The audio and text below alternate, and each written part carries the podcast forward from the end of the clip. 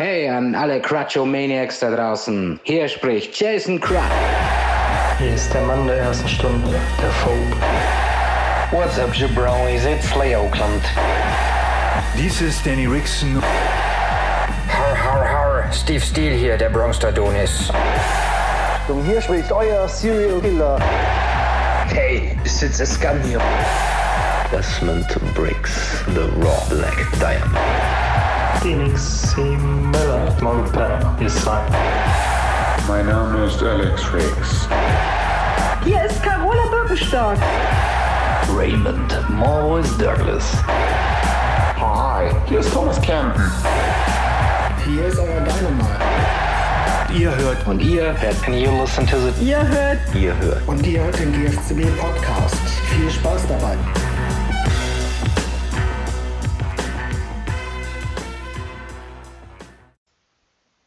So, und damit herzlich willkommen, liebe GFCW Galaxy, zum ja, Vorausschau Preview Podcast zu Stranded mitten im Sommerloch, äh, was sich nicht unbedingt in der Showlänge zeigt, dafür aber in der Anzahl der freiwilligen Podcast-Teilnehmer, ähm, so dass wir heute mit Mühe und Not trotzdem aber noch drei Leute zusammenbekommen haben, äh, nämlich mich, dann auch noch den Schreiber von Mikro, sag mal Hallo. Okay, ganz gimmickgetreu. Und dann auch noch den Schreiber von Team Rot, glaube ich, oder? Ähm, naja, den Schreiber von Dalmi. Hallo Jan. Hi, Ähm, bist du Team Rot? ich bin Team Rot, ja. Ah, okay. Ich weiß gar nicht, hatten die Teamfarben jemals irgendeine Bedeutung oder gab es da irgendeinen Grund dafür? Ich glaube nicht, nee. Ich glaube, das, das war nur zur Unterscheidung. Okay. Also ich meine, Team Pink kann man sogar noch halbwegs nachvollziehen mit den Häschen. Aber. Wobei beim nächsten Mal fände ich es natürlich cool, wenn die Teams sich ihre Namen selber aussuchen könnten. Also, vorausgesetzt, beim nächsten Stranded bleibt das wieder in diesem Teammodus. Aber ansonsten ja. Ich glaube nicht, dass es eine groß, größere Bedeutung hatte. Wie hättest du dein Team genannt? Da müsste ich mir jetzt äh, nähergehende Gedanken machen, was ich jetzt hier nicht spontan kann. Weil ich natürlich gedanklich total fokussiert auf den Podcast bin. Das ist perfekt. Aber dann im nächsten Jahr. Aber dann, dass die, dass die Rookies den Teamnamen wählen oder die Mentoren? Kann man dann schauen. Gute Frage, ja. Wahrscheinlich stilabhängig. Also, weiß nicht. Camden würde da wahrscheinlich äh, eine demokratische Wahl machen. Ja, Daimi würde es einfach festlegen. Ja. Oh. Haben wir jetzt eigentlich schon mal festgelegt, was wir jetzt beim Pay-Per-View machen? Kommen die Rookies jetzt alle zusammen mit einem Schiff rüber oder haben die alle ihren einzelnen Einmarsch? Ich glaube, da hatten wir mal Vorschläge gesammelt, aber ich weiß nicht, worauf wir uns letztendlich geeinigt hatten. Ja, ich glaube auch, dass tatsächlich das äh, noch nicht entschieden war. Muss ich, muss Ja. ich nochmal nachfragen. Am Ende, am Ende entscheidet das die Bewertung. Das Ja, wer den coolsten Entrance hatte.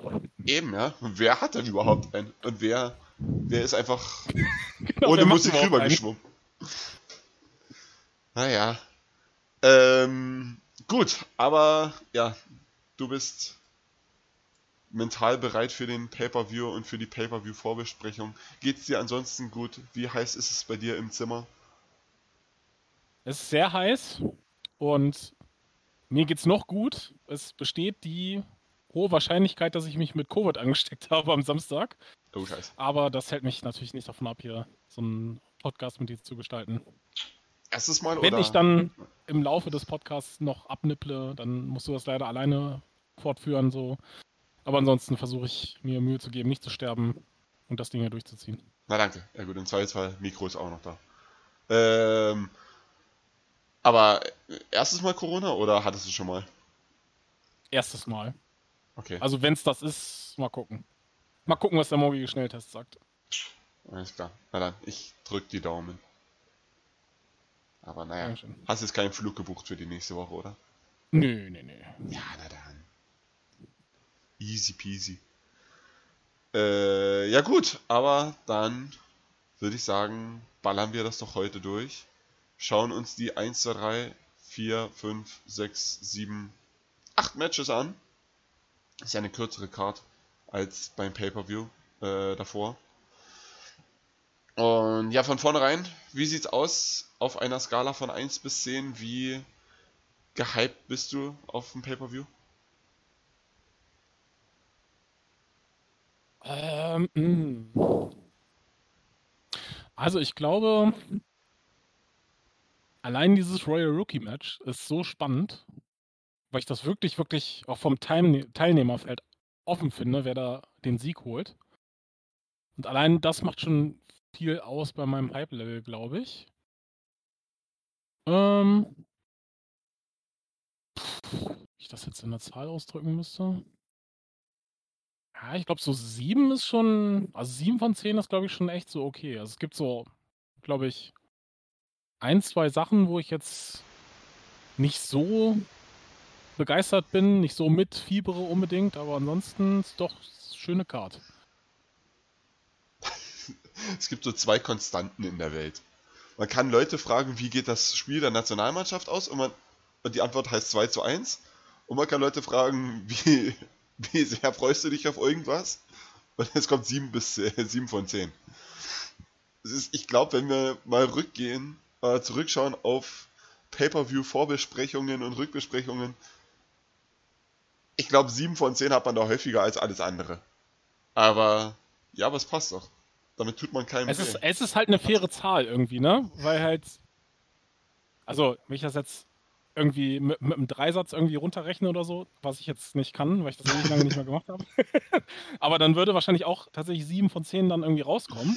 Ähm, bei einer Anzahl von irgendwie äh, 8 Matches, nee, 7 Matches, wie viel? 8 Matches, acht, ne? 8, ja. Genau. Und ja, also 6 von 10 wäre schon wieder, also rein gefühlsmäßig zu schlecht. Ja, ist echt so. Und halt 8, und, und 8 von 10 zu gut. Ja, es, es stimmt, es klingt halt echt immer so, ja, nee, 6 von 10, das ist so negativ, das kann man nicht sagen. 8 von 10, ah nee, das ist ja so grandios. Das ist wirklich, 7 von 10 tut keinem weh.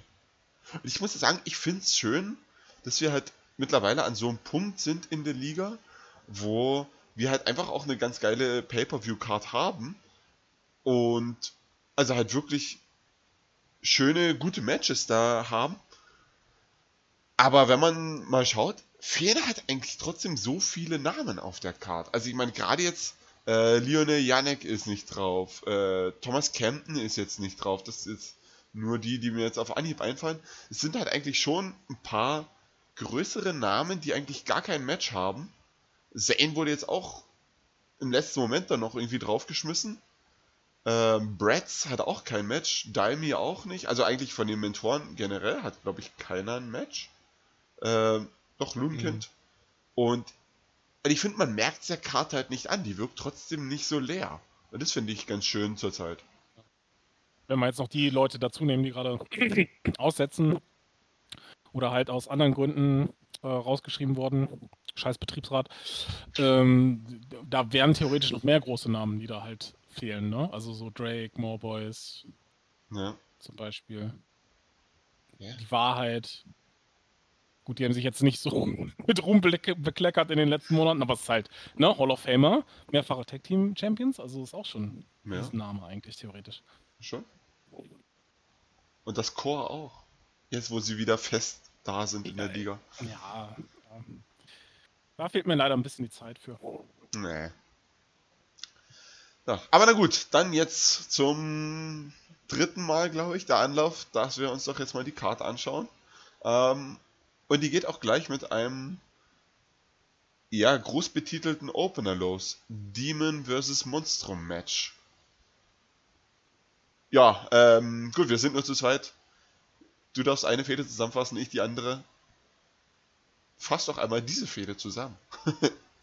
der Demon, of, der Demon of Death, Ricky Merck gegen The Great Ali. Spricht man es eigentlich The ja, Great. Das, äh, also würdest du es The Great Ali aussprechen oder noch näher an die WWE? Ali. Genau. Da ich glaube, dass es halt schon so als Parodie-Gimmick gedacht war, würde ich The Great Ali aussprechen. Okay, dann tu dies. Ja. Mh, mm, was ist passiert? Percy Adams kam zurück. Ein Heel-Manager, von dem ich vorher noch nie was gehört habe. Aber er muss ja scheinbar schon mal was getan haben in der Liga. Also das wird alles schon so seine Richtigkeit haben. Ja, auf jeden Fall, er hat halt, äh, er hat halt angekündigt, dass er einen neuen Klienten hat. Den eben jenen Great Ali. Und den hat er dann so vorgestellt. Und dann kam Ricky Merck raus. Warum auch immer. Und, äh, ach so, genau, weil äh, Percy Adams ja eine Open Challenge ausgerufen hat. Und die wurde von Ricky Merck beantwortet der ja anscheinend auch noch das eine oder andere Hühnchen zu rupfen hatte mit Percy Adams und äh, dementsprechend aus dem Ruhestand zurückgekommen ist, um den neuen Klienten wegzuklatschen. Und dann ist dieses Match entstanden, wobei ich mich frage, wurde jemals äh, bekannt gegeben, was ein Demon vs. Monstrum Match ist? Ich glaube nicht, oder? Gut, ich gehe halt davon aus, dass es einfach ein stinknormales Singles-Match ist bei denen jetzt einfach nur noch dieser Untertitel dabei ist, um das Ganze noch ein bisschen größer zu machen. Also ich weiß nicht, hießen nicht früher auch irgendwie die Matches irgendwie Icon vs. Icon, war doch irgendwie Hogan gegen Rock, oder? Weiß nicht, lass mich lügen. Ähm, von dem her, ich gehe jetzt einfach mal davon aus, dass das ein normales Singles-Match ist. Und also, ja. Die Frage, die ich mich, äh, die ich mir halt stelle, ist, also wenn es jetzt keine Matchart ist, wieso muss man das halt da draufschreiben? Also ja klar, es ist halt irgendwie ein Slogan. Das kann man sicherlich irgendwo in einem Skit halt verbraten, aber also wenn es jetzt keine Matchart ist, so und es ist ja auch also es ist ja jetzt nicht so was Ikonisches oder so, ne? Also Ricky Merck, also ich will nicht auf die Füße treten, aber sein Wirken war jetzt auch nicht so groß in der Liga. Ich habe jetzt extra nochmal die äh, sämtliche Titellisten durchgesehen. Der hat keine, ein, keinen einzigen Titel in der Liga gewonnen. Und ich kann mich auch nur daran erinnern, als ich damals noch irgendwie 2016 oder so oder 2017 in der Liga war, da war er da. Da hat er aber, glaube ich, oder da hatte Felix, glaube ich, erst angefangen und das fand ich dann zugegebenermaßen auch nicht so cool, was der Demon of Death, Death da gemacht hat. Aber ansonsten, ja, und äh, Great Ali ist halt ein Newcomer, also das ist. Ja, es ist natürlich ein bisschen Erbsenzählerei auch so, gebe ich auch zu. Aber ist jetzt nicht nichts äh, wirklich Notwendiges, wenn das jetzt nicht eine eigene Matchheit ist, finde ich. Ja, ich glaube generell, also vieles von dem, was Felix macht, ist ja immer mit so einem Augenzwinkern versehen. Das sind ja immer wieder irgendwie Parodien auf die äh, Wrestling-Zeit von vor 20, 30 Jahren, als das Ganze noch irgendwie ein bisschen auf diese äh, starken, öligen Männer beschränkt war und auf Untertitel bis zum geht nicht mehr und schieß mich tot und hast du nicht gesehen.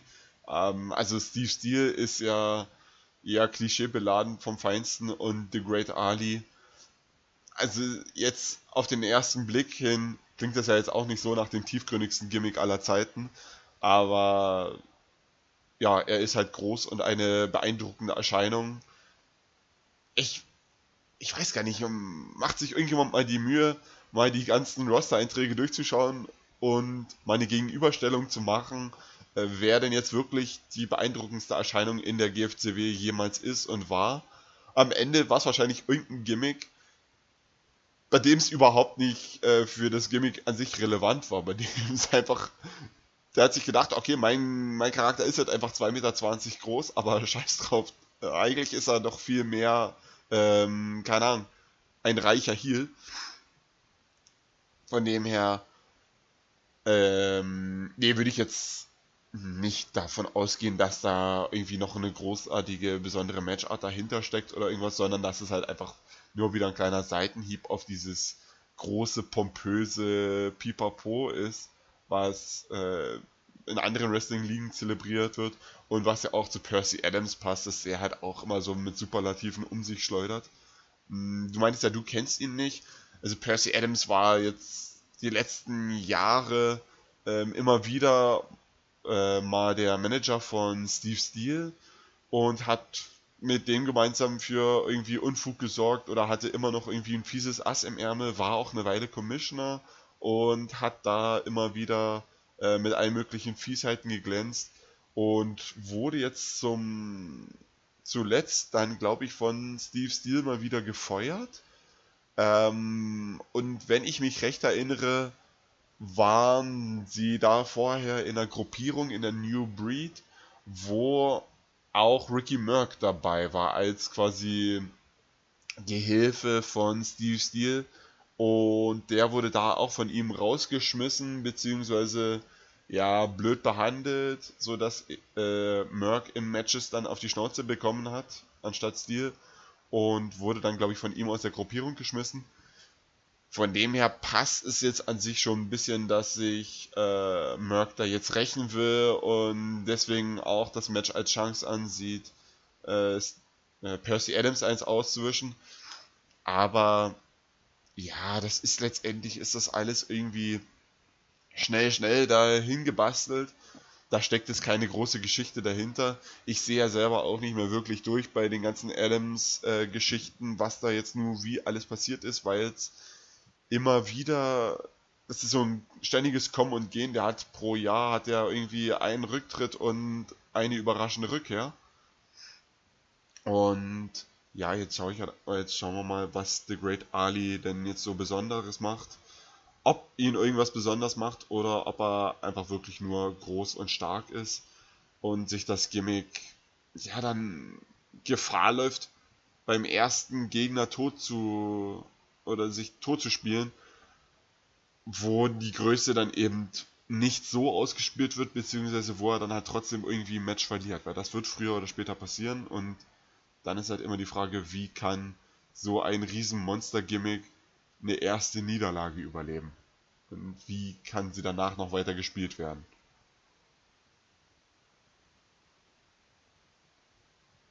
Also das Match jetzt ja, wird er gewinnen. Gar nicht. Ja, ist halt wirklich so das Problem. Das sind halt immer so wahnsinnig kurzlebige Gimmicks. Ähm, die sind halt Monster, zerstören erstmal alles Mögliche, was denen in den Weg kommt.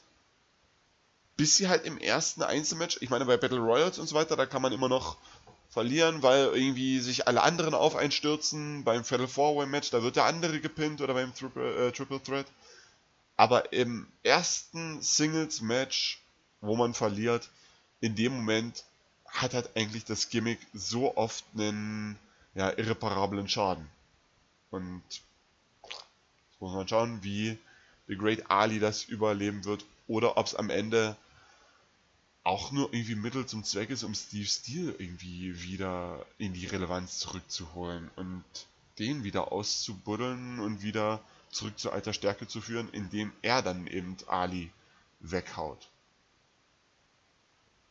Mhm. Also ich meine, wir haben ja momentan echt genug Leute, die man dem Great Ali zum Fraß vorwerfen kann, dass der irgendwie erstmal seine Streak aufbauen kann. Ne? Also wir haben unsere klassischen Jobber und dann haben wir jetzt noch, je nachdem, wer dann von den Gimmicks noch da bleibt, die ganzen äh, PC-Rookies.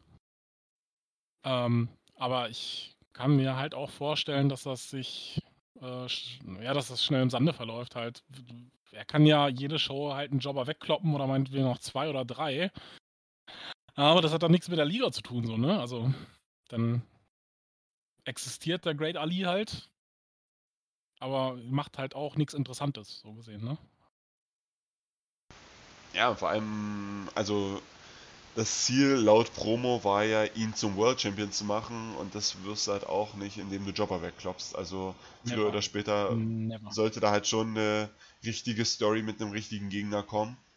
Und ja, spätestens dann muss Ali halt mal wirklich irgendwie Charakter zeigen, beziehungsweise muss Percy Adams halt irgendwie da noch ein bisschen mehr Charakter zeigen, außer zu sagen, ja, mein Klient ist wahnsinnig groß, wahnsinnig schwer und wahnsinnig stark und ja, heißt es abwarten. Aber ich bin jetzt mal gespannt, was da bei dem Match passieren soll, ob da irgendwas passieren soll oder ob es letztendlich auch, naja, letztendlich wirklich so eine Gurke wird wie dieses Cage-Match jetzt, was dann einfach nur irgendwie auf die Card geklatscht wurde und ja, ohne irgendwie einen Kommentar dann letztendlich vonstatten ging.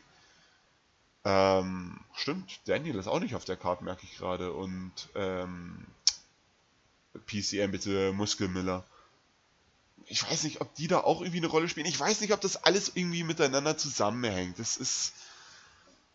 Also, das könnte es für mich noch ein bisschen interessanter machen, beziehungsweise das könnte aus dem Opener irgendwie dann doch noch eine ganz spannende Kiste machen. Ansonsten muss ich sagen, bin ich jetzt nicht allzu ähm, nicht allzu gespannt auf Alis Debüt. Einfach nur, weil es eben in der Vergangenheit zu oft äh, dazu kam, dass solche Riesen dann halt relativ schnell ja uninteressant wurden.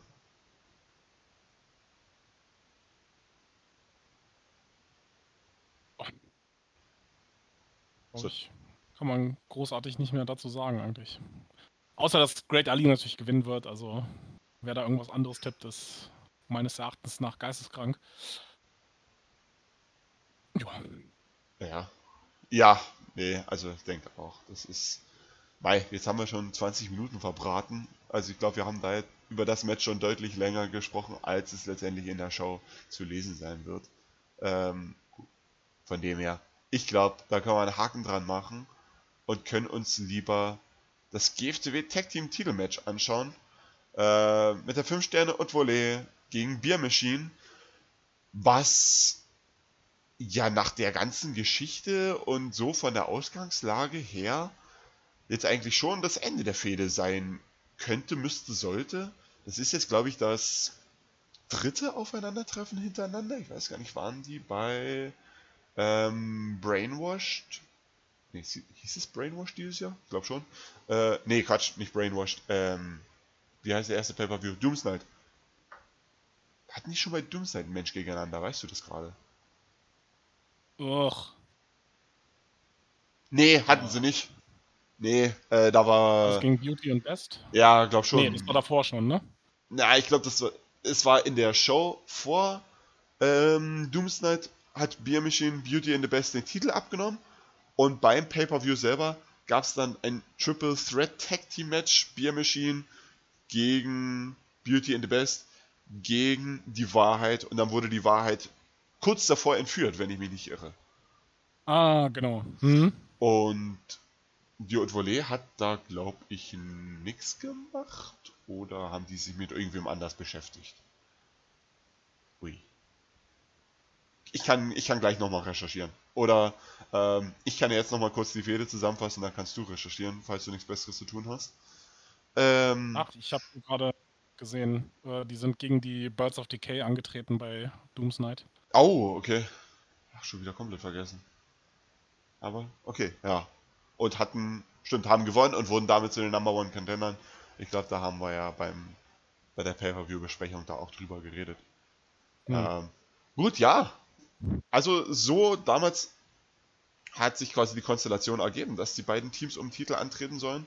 Und letztendlich ist es leider nie wirklich über diesen Punkt in der Fehde hinausgegangen, dass äh, die Haute die Herausforderer waren und Biermaschinen die Champions sind und die einen gerne Bier trinken und die anderen eher Wein trinken. Und es hat sich für mich leider nie so wirklich eine Chemie zwischen den beiden Teams entwickelt oder es ist in der Fehde eigentlich nie über das Minimum hinausgegangen. Hm, zum Ende hin hat sich meiner Meinung nach auch eher in noch eher ins Gegenteil gewandelt, dass sich beide Teams noch weiter voneinander abgekapselt haben und noch mehr eher ihren eigenen Stiefel runtergespielt haben. Das war jetzt bei der Haute Volée, die waren jetzt in diesem Trainingslager im, im Keller von Janek.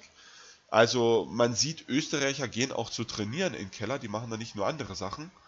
Ähm, und das war eigentlich eine ganz nette Geschichte jetzt auch mit Cornobili, dass die dann noch vorbeischauen und da beim Training helfen. Und das war auch ein gutes Aufwärmmatch jetzt für ein Pay-Per-View. Ähm, das fand ich ganz nett gemacht eigentlich, um äh, sich selber für ein Pay-Per-View ein bisschen aufzubauen, um sich selber da ein bisschen zu schärfen, weil klar, was will, man, was will man auch sonst noch Großartiges erzählen?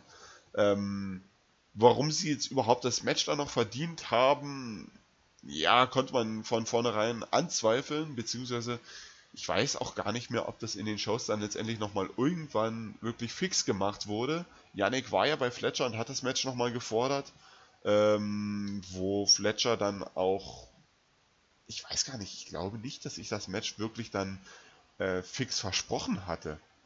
Sondern. Nee, ich habe es auch gerade nochmal hier vor mir. Also, ähm, nachdem sie das Core besucht, besiegt haben, also die fünf Sterne, hm?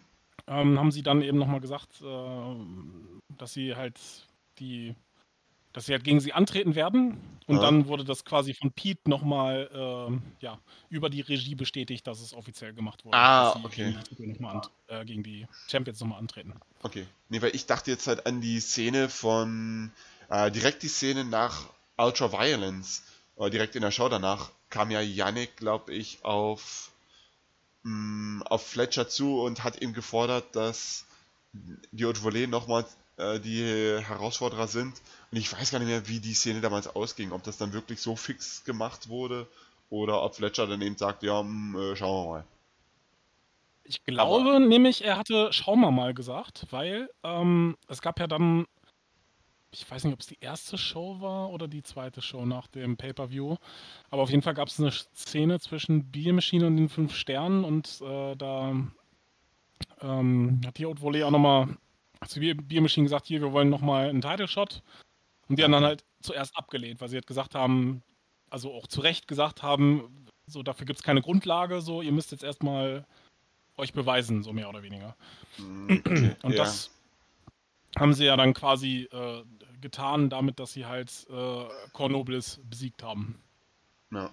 Ja, und das war eben schade, dass da Also so dann nicht noch irgendwie noch ein weiteres Aufeinandertreffen gab, weil wirklich diese Begegnung Backstage, was du jetzt gerade meinst, glaube, das war wirklich die letzte Szene zwischen den beiden Teams, weil jetzt in der Go-Home-Show gab es nichts Gemeinsames und auch in der Show davor war, glaube ich, nichts Gemeinsames, wenn ich mich nicht komplett irre, weil Beer Machine ja letztendlich wirklich seit Jahresbeginn oder vielleicht sogar äh, noch länger ja wirklich in jeder Show die gleiche Szene haben. Goslar ist irgendwo am Verrotten und rumgammeln mit einer schönen Einleitung. Sid sagt, ach komm, Kopf hoch, lass uns ein Bier trinken. Dann trinken sie ein Bier. Und das war's. Und dann ist wieder alles gut. So muss doch laufen. Ja, ich weiß nicht, ist das jetzt einfach der längste Oettinger Werbespot der Welt oder. Also ich habe ich hab die Hoffnung aufgegeben, dass das noch zu irgendwas führen soll. Da gab es ja mit diesem, äh, mit dem Puppenspielerbuch, was Goslar bei sich daheim entdeckte, da hatte ich mal irgendwie noch den Hoffnungsschimmer, dass das noch irgendwo hinführen soll. Aber da ist jetzt einfach auch schon so viel Zeit mittlerweile wieder vergangen, dass ich da einfach nicht dran glaube, dass es noch irgendwo hinführen soll. Und ich weiß nicht, ob wir jetzt einfach das ganze Jahr über noch diese Segmente erleben, bis dann irgendwann die Show vor Weihnachten ist und Sid dann Goslar zu Weihnachten irgendwie den ganzen Kasten Oettinger schenkt und dann ist die Welt wieder in Ordnung. Aber das hat ja jetzt mit der Feder an sich nichts zu tun. Die Feder an sich, ja, lief leider auf Sparflamme. Ich hoffe jetzt, dass die Haute Volée den Titel gewinnt und damit dann ein bisschen was mehr anfangen kann oder ein bisschen mehr anfangen kann. Gegen wen sie dann fäden sollen, weiß nicht. Muskelmiller und Partner, wer auch immer das ist, Daniel oder Steel oder Leviathan in irgendeiner Konstellation, das Protokoll, die, äh, ich wollte jetzt schon sagen, die Deppen, äh, Flip Trip wäre eine Möglichkeit. Also Möglichkeiten gibt schon, aber es wäre, eigentlich wäre jede Möglichkeit irgendwie schnell zusammengeschustert, damit man halt mal wieder eine Tag Team Titelfeder hat. Naja, das war meine Negativität. Jetzt darfst du die Welt äh, so positiv machen wie dein Schnelltest morgen. Ähm, aber es gibt nicht mehr wirklich was zu sagen. Also du hast eigentlich schon alles soweit gesagt, was es dazu zu sagen gäbe. Wie wird das Match verlaufen? Also ich kann jetzt, äh, ich kann jetzt natürlich auch nochmal sagen, dass das äh, nicht ganz so rund gelaufen ist äh, mit dem Aufbau des Tag Team Title Matches, aber das ist halt, dann würden wir uns ja wiederholen. Das ist ja, das ist ja Quatsch. Äh, ja, glaubst du, es wird im Match irgendwas Besonderes passieren oder glaubst du, es wird beim Pay-Per-View selber ähm, schon irgendwie Anzeichen geben für eine weiterführende Geschichte oder für irgendwelche Fäden? Nee, nee, nee, nee. Das Ding ist durch, denke ich. Also das wird auch, da wird es auch so keine Shenanigans, wie man so auf Englisch schön sagt, geben während des Matches. Das, werden, das wird die Old Valley clean gewinnen, denke ich. Und ich denke, äh, Sid und Goslar, beziehungsweise die beiden Spieler, die werden hoffentlich dann getrennte Wege gehen. Im schlimmsten Fall hören sie auf. Das möchte ich natürlich nicht. Ich möchte gerne noch ähm, Sid weiterlesen ähm, mit seinen bekloppten Monologen und ich möchte gerne noch sehen, wie Rob Goslar seinen Weg aus die Depression schafft, aus der Depression. Ähm, ja, deswegen, das ist, das wird so der Schlusspunkt sein der Fehde und ich gehe ganz stark davon aus, dass die Haute Volée das Ding holt. Ich finde es ja ganz interessant, dass das jetzt der Schlusspunkt der Fehde ist und man damit irgendwie so ein bisschen, naja, rückwärts gegangen ist, weil es gab beim ersten Match der beiden, gab es diese Sonderregelung mit, dem, mit den Wein- und Bierflaschen und jetzt hat man ein stinknormales Singles, nicht Singles, ein stinknormales Tag-Team-Match. Also, ähm, dass diesmal jetzt kein Gimmick-Match kommt, finde ich ganz interessant. Ähm, aber ich sehe das jetzt nicht als Zeichen, dass es dann trotzdem noch ein großes drittes Aufeinandertreffen in irgendeinem alles entscheidenden Gimmick-Match gibt. Ich glaube, das hat sich als einfach keins angeboten oder die Feder hat jetzt kein größeres Gimmick-Match hergegeben. Mir würde zumindest keins einfallen.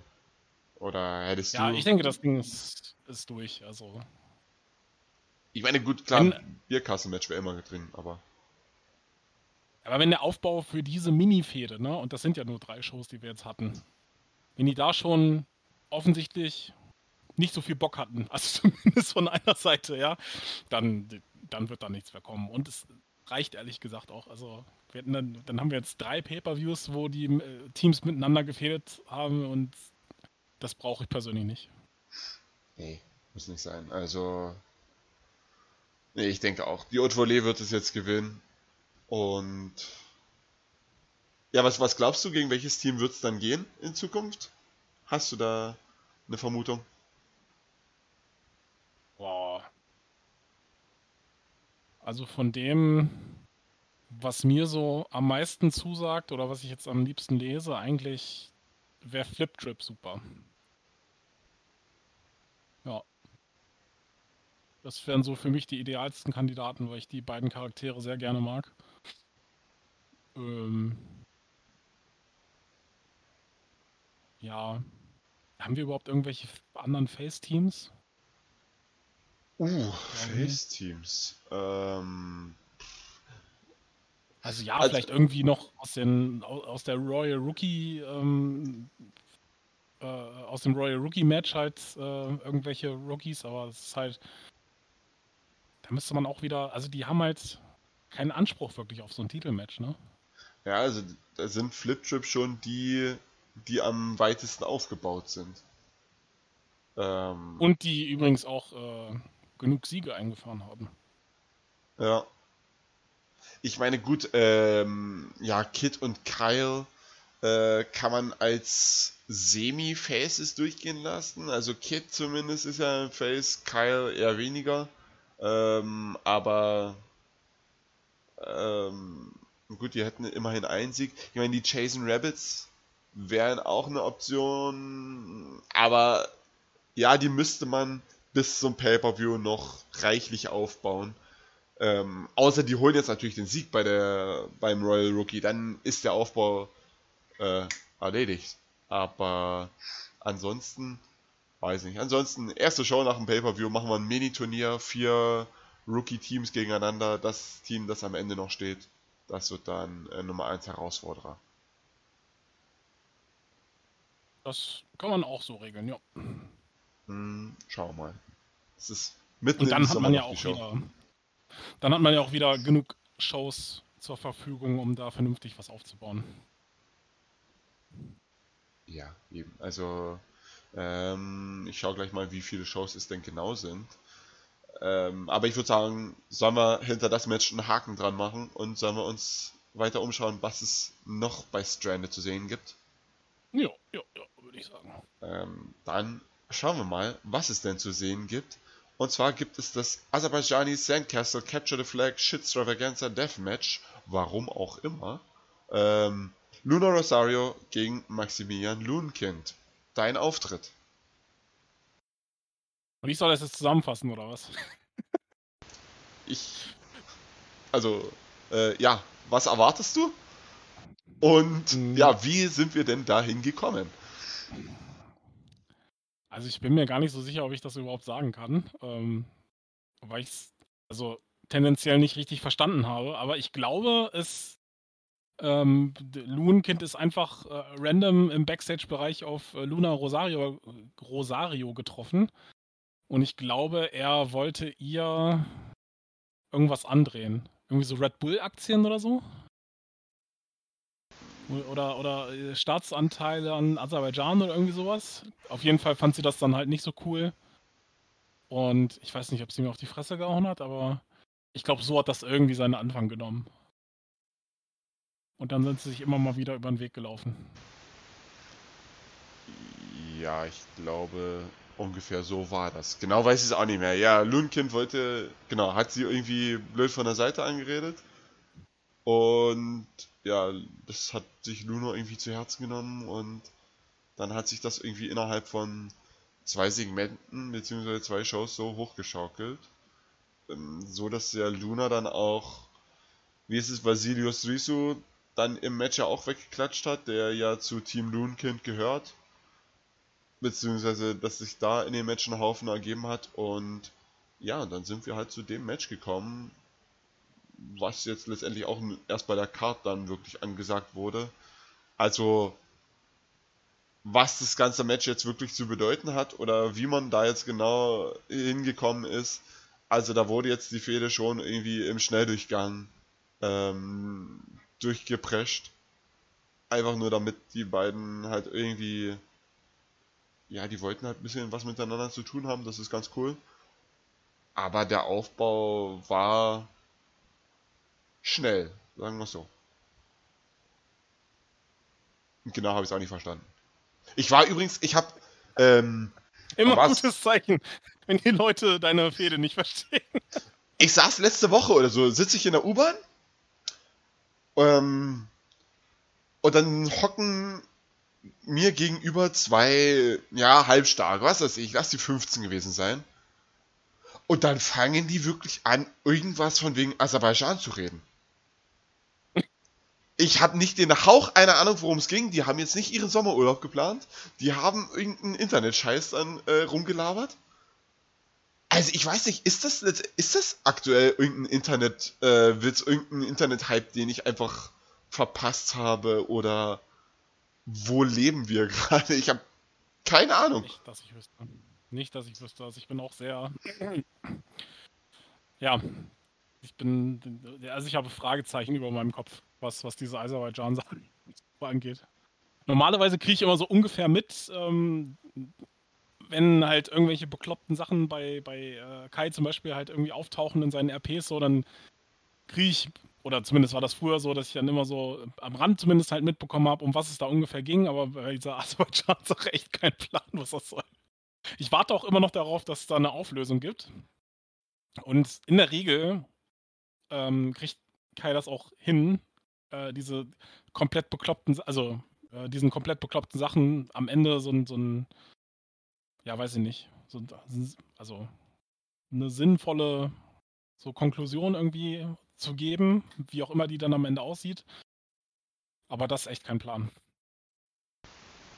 Ja, ich bin gespannt, ob das hier noch zu irgendwas Sinnvollem führen soll. Aber ja, keine Ahnung. So haben jetzt die beiden halt ein ja, ein Hardcore-Match mit allem möglichen Schwachsinn dabei, was ja letztendlich ganz wahrscheinlich ganz unterhaltsam werden könnte. Ähm, aber also ich habe keine Ahnung, ob dieses Aserbaijani Sandcastle Capture the Flag äh, Deathmatch also wird es letztendlich ich dachte beim Deathmatch ist doch Deathmatch ist doch eigentlich nur ein Hardcore Match, oder? Mit Pin und Aufgabe, oder? Ja, also soweit ich weiß, einfach ein, genau, ein Hardcore-Match, aber halt natürlich besonders brutal, weil Stacheldraht und Leuchtstoffröhren und, äh, und so weiter und so fort. Aber ist ein Capture the Flag Match, ist das nicht irgendwie sowas ähnliches wie irgendwie Schieß mich tot ohne Paul? Also, dass man irgendwas von einer Seite auf eine andere bringen muss? Gibt es das Match überhaupt? Das hätte ich jetzt, das hätte ich jetzt auch, also ich kenne Capture the Flag nur aus so äh, Computerspielen. Da gibt es auch, weiß ich nicht, bei Unreal Tournament früher gab es doch, glaube ich, auch mal so einen Capture the Flag-Modus. Da musstest du, bist du in das feindliche Lager gelaufen, hast deine Flagge geklaut und dann musstest du wieder in deine eigene Basis laufen und dann musstest du die halt äh, so und so viele Sekunden dort vor dem gegnerischen Team verteidigen. Ähm, aber was das heißt, jetzt für das, also auf das Match übertragen, ja, ich bin auch da überfragt. Ich glaube, es wurde auch niemals in der Show aufgeklärt, was dieses, was diese Matchart jetzt überhaupt ist. Ähm, kann mir vorstellen, dass vielleicht, dass es mit, dass mit zwei Flaggen gearbeitet wird, weil in dem RP letzte Show, meine ich, war auch die Rede von einer Leviathan, Leviathan, Entschuldigung, Flagge. Und dann hast du halt die Leviathan-Flagge und die Aserbaidschan-Flagge da musst du vielleicht irgendwie die gegnerische Flagge holen. Ach, ja, vielleicht wirklich wie so ein Capture the Flag Match bei so einem äh, Computerspiel, dass du dann halt vielleicht aus der einen Ringecke die gegnerische Flagge holen musst und sie dann vielleicht in deiner eigenen Ringecke wieder befestigst oder so. Vielleicht sowas. Stimmt, das mit den Flaggen, das hat ja tatsächlich noch einen logischen Hintergrund. Das kann man ja tatsächlich so begründen mit den Flaggen. Ah, okay. Stimmt, stimmt, die Fehde ist doch tiefgründiger als gedacht. Ähm, ja, und dann muss man halt irgendwie, oder man muss den Gegner mit sein, in seiner Flagge einwickeln und dann pinnen oder was. Ähm, wobei das dann letztendlich zu wahnsinnig trockenen Enden führen könnte. Wir müssen mal schauen. Ich wünsche mir so eine Erklärung wie beim Impure Rules Match. Das am Anfang des Matches steht erstmal so ein Textblock, wo dann die ganzen Regeln nochmal geklärt werden. Ja, das wäre super. Ähm, Bitte einmal genauso übernehmen, wer auch immer das Match schreibt. Ja. Was ist ein Aserbaijani Sandcastler? Es ist weiß nicht, was ist an Aserbaidschan so besonders? Ist der Sand dort anders? Ist der, hat er eine andere Farbe? Wir werden sehen. Vielleicht starten sie aber auch in so einer Sandburg und müssen dann erst die Flagge holen und dann irgendwo am Ring oder so befestigen. Oder, oder zurück in die, äh, in die Sandburg. Ich muss mir, ich muss mir äh, Saschas Video nochmal anschauen vom Pay-Per-View, ob da irgendwo eine riesige Sandburg auch am Ring steht.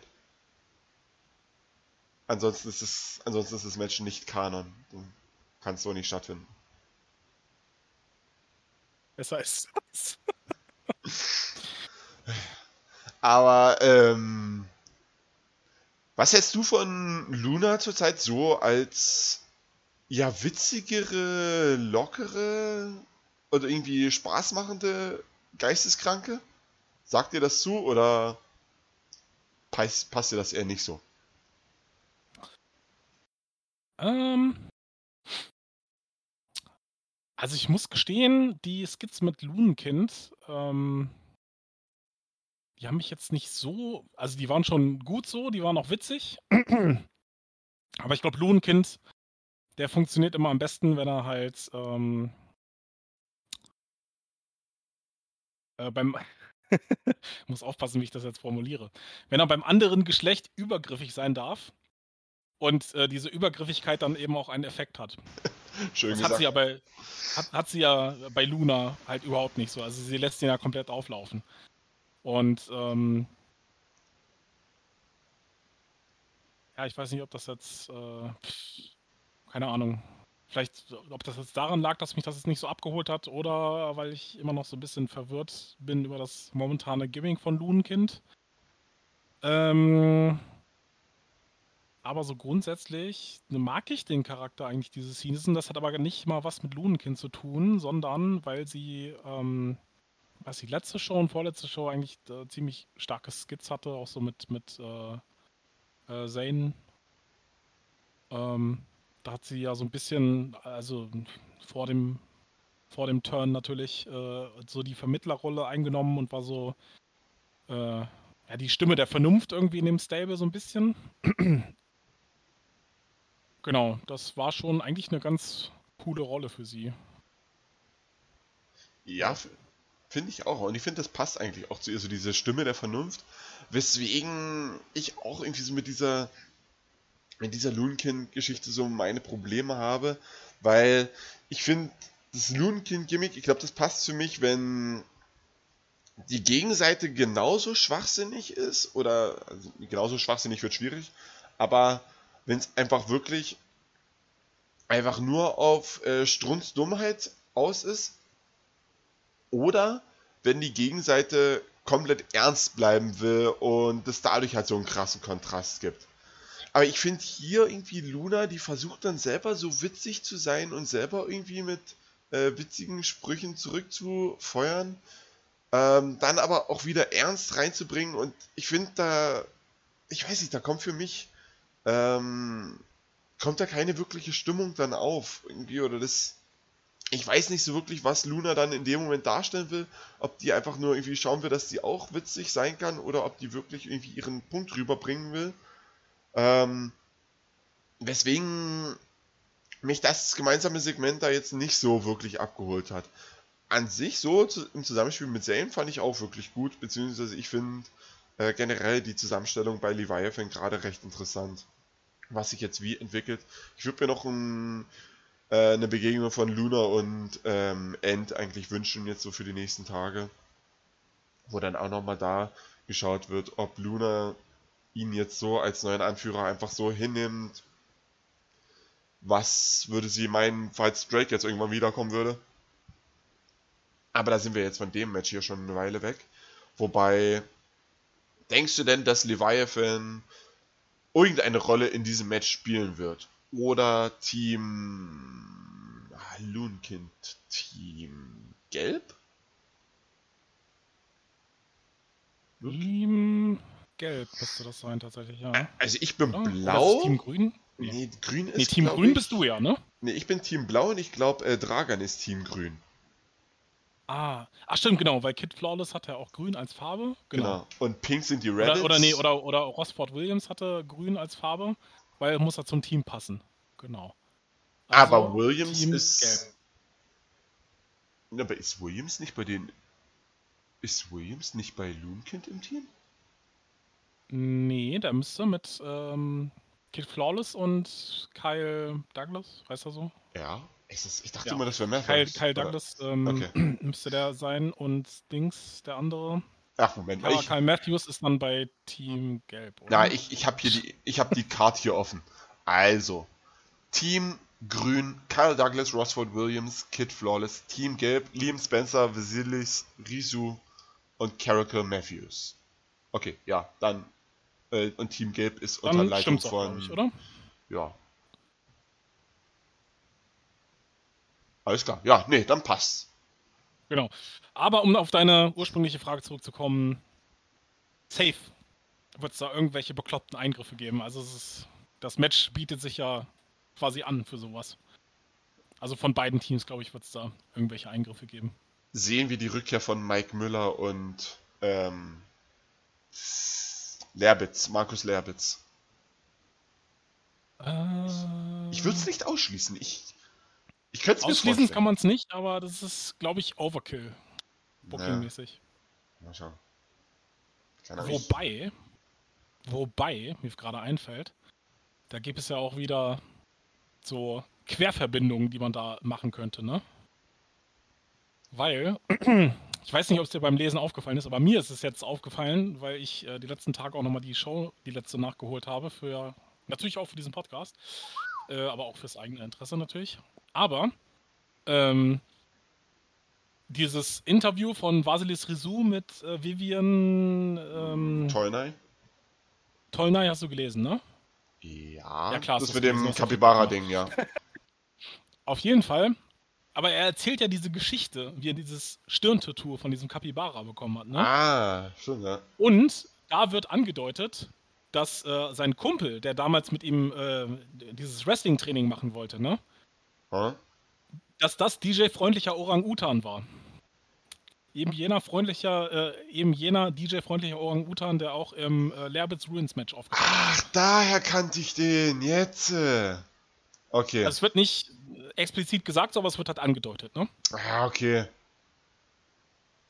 Ich habe die ganze Zeit vergessen, woher ich denn diesen DJ kannte. Ob das jetzt auch irgendwie irgendein, was weiß ich, irgendein scheiß Schüler von mir war, der da irgendwie auf einmal damit anfängt. Ah, stimmt. Genau. Okay, ja. Und DJ freundlicher Orang-Utan hat ja theoretisch auch so eine Verbindung mit Mike Müller, ähm, der wiederum eine Verbindung mit äh, Lunenkind hat. Okay, Das ja. müsste man natürlich ein bisschen ummodeln, ne? Weil auch nach dem Lerbits Ruins Match sind ja DJ freundlicher Orang-Utan und Mike Müller nicht mehr ganz so gut befreundet, weil er ja während des während Daimys Entrance ist er ja geturnt zu Daimi und hat sich als äh, Serbe geoutet, wenn mich nicht alles täuscht. Ähm, aber ja, da gäbe es theoretisch über zwei Ecken eine Verbindung, sodass man Ah, Mike Müller auch auftauchen lassen könnte. Okay. Klar, so, so fügt sich alles wieder zusammen. Ja, genau. Das ist äh, Kai Extended Universe. Eieiei. Ja, ich bin, ich bin gespannt, was dann wie passieren wird und ob sich unsere Vermutungen, sind es noch Vermutungen oder sind es schon Befürchtungen, ob die sich bewahren können. Hm. Aber ähm, gut, dein Tipp, wer gewinnt? Außer Luna? Luna. Das war's. Luna wird jetzt nicht auf einmal anfangen äh, zu gewinnen. Glaubst du nicht, dass das sein Startschuss ist, um, um den Heavyweight-Titel anzutreten? Nee, aus Off-Gimmick-Gründen ähm, halte ich das für unrealistisch. Aber das könnte Einfach weil Kai einfach noch so viele andere Gimmicks gerade zur Zeit spielt und er, glaube ich, hoffe ich zumindest, schon am Limit ist, es wäre, was seine Zeit in, in FW investieren angeht. Es wäre meine Vermutung für die Folgefehde. Irgendwie die längste Zunge gegen das längste Geschöpf der GFCW. Ähm, also Loonkind Great gegen Ali. The Great Ali. Und äh, der Sieger tritt dann um den Titel an. Schau mal. Falls es, falls es doch nicht so kommen sollte, könnte auch Luna gewinnen. Gab es eigentlich bei Luna eine Namensänderung? Dass sie in der Kartansage nur noch Luna Rosari heißt? Das O ist flöten gegangen? Nee, ich glaube, da hat einfach nur jemand geschlafen. Skandalös. Ähm, Rosari finde ich aber auch cool eigentlich. Eigentlich kann man das so lassen. Luna Rosari? Ja, ich glaube, da beschwert sich Drake. Also, Der heißt ja eh nicht Rosari. Die sind doch verheiratet. Wieso heißen die nicht gleich? Okay, blöde Frage. Heißt ich auch nicht. Ähm, aber okay, schauen wir doch weiter zu einem Singles-Match im Royal Rookie Ring. Alex Riggs gegen Aiden Rotari. Ja, und jetzt geht mein Plan mit dem Fäden zusammenfassen hin und zurück nicht auf. Also, ich, brauche jetzt meine eigene Fäde nicht zusammenfassen. Möchtest du das denn übernehmen? Hm. Ähm. Ja. Also Aiden Rotari wurde ja nach Ultra Violence, nachdem er ja gewonnen hat, wurde er ja offiziell ins Protokoll aufgenommen. Und dann war ja auch so ein bisschen die Frage, was Alex Riggs jetzt macht, äh, weil der hat ja jetzt nach zwei Pay-Per-Views und äh, nach der Battlemania quasi äh, bei allen großen Kämpfen nur auf die Fresse bekommen.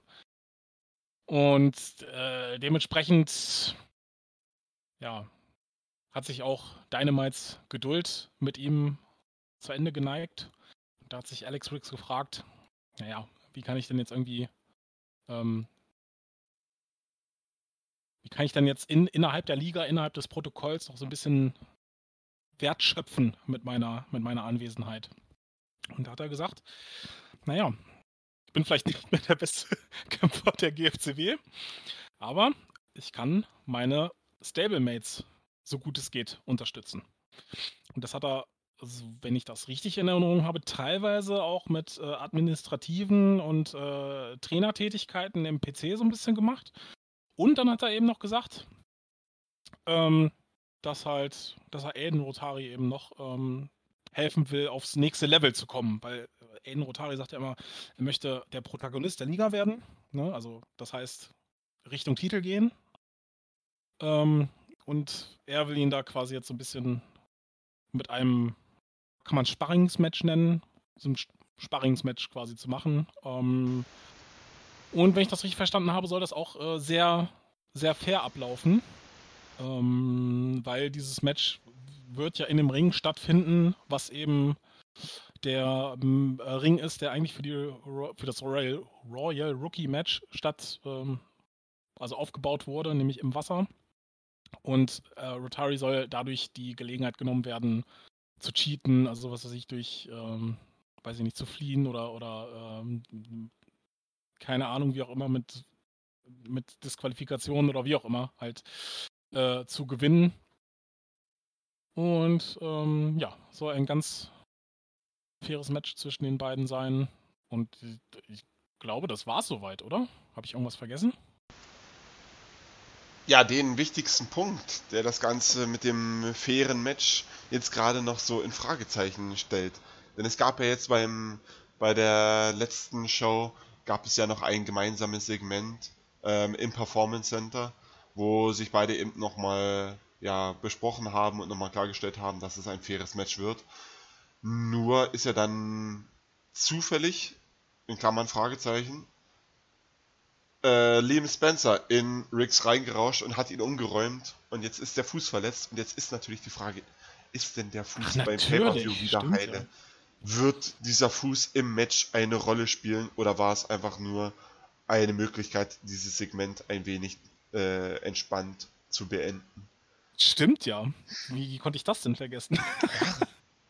Der große. Aber das ist auch, also das muss man mir nachsehen, das ist aber auch echt so äh, total plötzlich und aus dem Nichts irgendwie gekommen und äh, auch, also meines Erachtens nach, äh, ohne großartig Aufbau und äh, da kann man sowas mal auf den Untertisch fallen lassen, finde ich. Es war auch nicht unbedingt unser Plan A, wie wir das Ganze umsetzen, aber das ist ein anderes Thema. Ähm, nee, aber genau. Äh, ja, danke für die Zusammenfassung. Hast, glaube ich, alles so weit äh, erklärt und alles begründet, die ganzen, wie es denn zu dem Match gekommen ist. Ich meine, gut, das ist jetzt letztendlich kein Match, was äh, am Ende im Rennen um die Fehde des Jahres mitmachen wird. Aber ich finde schon, dass es uns beiden jetzt äh, sinnvoll was zu tun gibt und dass es schon recht passend oder recht sinnvoll aufgebaut wurde. Ähm, so als Übergangsfehde sollte es doch langen. Könnte man es weiterziehen? Könnte man es auch noch bis Brainwash bringen oder vielleicht sogar bis Title Nights? Hängt natürlich jetzt vom Matchende ab. Ähm, wo ich jetzt natürlich nicht viel dazu sagen werde oder nicht viel dazu sagen kann. Ähm, ja, deswegen, Mai, tut's mir leid, würde ich dich jetzt auch nochmal weiterreden lassen. Ich kann mich ja dann beim nächsten Match wieder mehr einklinken. Oder hast du eine Frage an mich, die ich dir beantworten könnte? Eigentlich nicht. Na gut. Na dann, was ist deine Vermutung für dieses Match? Wie wird's enden, ablaufen? Was wird passieren? Ich schätze, ich schätze, Rotari wird das Ding machen. Das ist meine Vermutung. Jetzt vor allen Dingen, da du das ja nochmal herausgestellt hast mit dem Fuß.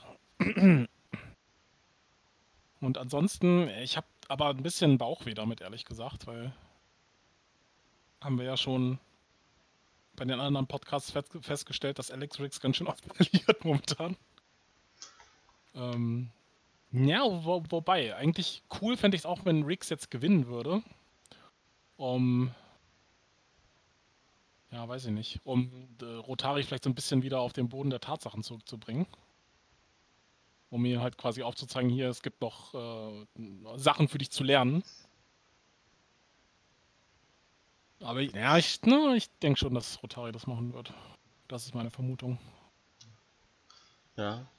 Ja, mal schauen, wie es dann weitergeht. Also, glaubst du, es wird dann bei uns noch ein Rückmatch geben oder suchen wir uns eher neue Ziele danach?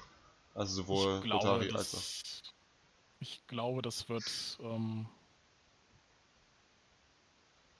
die werden jetzt in andere Fäden einsteigen.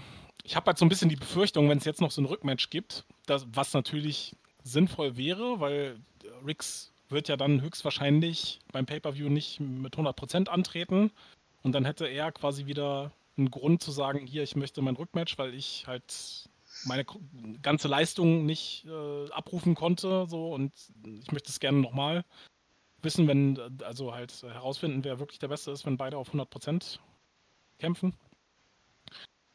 Aber ich habe so ein bisschen das, die Befürchtung, dass dann, also innerhalb des Stables dann zu größeren ähm, Zwistigkeiten kommt und das dann, ähm, weiß ich nicht, also ich fände das unpassend, weil das, das Stable hat sich jetzt vor kurzem erst wieder reformiert.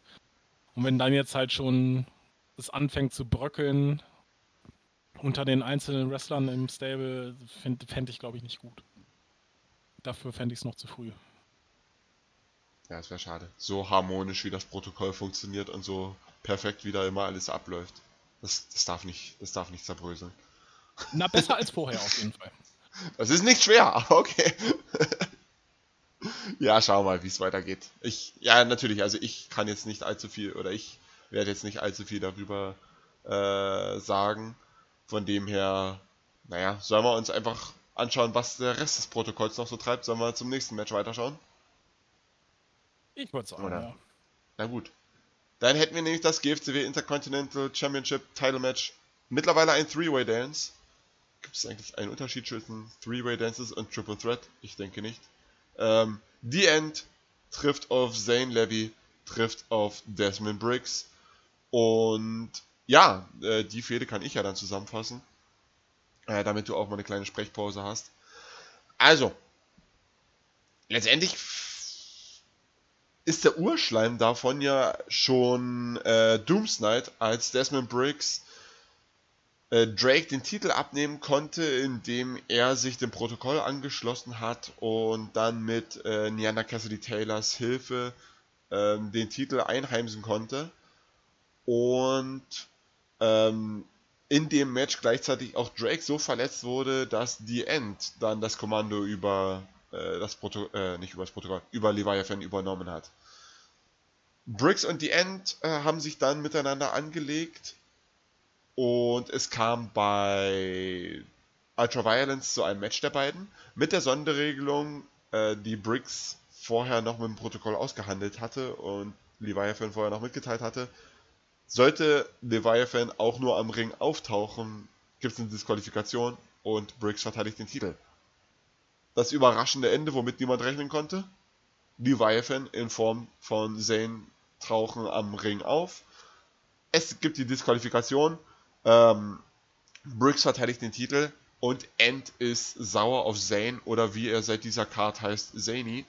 Ähm, was ist denn da los? Was ist denn passiert? Hat Danny gesoffen, als er die Karte erstellt hat? Ähm, Zany! Zany Levy. Großartig. ähm, und ja, so hat sich dann in den nächsten Wochen dazu entwickelt, dass die End und Zany äh, sich immer stärker in die Haare gekriegt haben. Ähm, Zane hatte auch ein Titelmatch gegen Briggs. Gründe werden noch nachgereicht, äh, beziehungsweise waren nie so wirklich klar. Es gab dieses Titelmatch einfach, weil sich das Protokoll so belappen ließ. Äh, was Briggs dann auch überraschend klar und deutlich gewinnen konnte. Ähm, wofür Zane dann von The End abgeschlachtet wurde und was eigentlich auch dafür sorgte, dass Zane äh, die Ends Sklave ist und die End jetzt eigentlich mit Zane machen kann, was er möchte. Was er mit ihm machen möchte, war offensichtlich ihn einfach wegzuklatschen und äh, umzuhauen und letztendlich eigentlich auch aus Leviathan rauszuschmeißen, beziehungsweise es ist unklar, ob man aus Leviathan wirklich rausgeschmissen werden kann oder ob das so der normale Umgang zwischen den ganzen ist. Ähm, auf jeden Fall zwischen die End und Zane hängt der Haussegen ordentlich schief. Ähm, Zane hasst die End, ähm, einfach deswegen, weil er es absolut hasst, was die End aus Leviathan gemacht hat, beziehungsweise wie er sich dort in der Gruppierung aufspielt. Und ähm, konnte sich jetzt in, in das Match rein argumentieren, äh, indem er das Protokoll wieder belappt hat und das Protokoll wieder durch Intelligenz geglänzt hat und ähm, ihm nochmal eine weitere Chance gab. Wenn er noch ein weiteres Match gegen Briggs führt und das diesmal gewinnt. Und äh, er hat es gewonnen, weil Leviathan ihn dort verlieren lassen wollte und es letztendlich so schief ging, dass äh, Briggs ausgezählt wurde, weil er äh, unbemerkt vom Ringrichter umgekickt wurde von Luna und anschließend naja, wirklich begraben wurde von allen möglichen allen möglichen Gegenständen, die auch im Shit Extravaganza Deathmatch äh, eine Rolle spielen werden.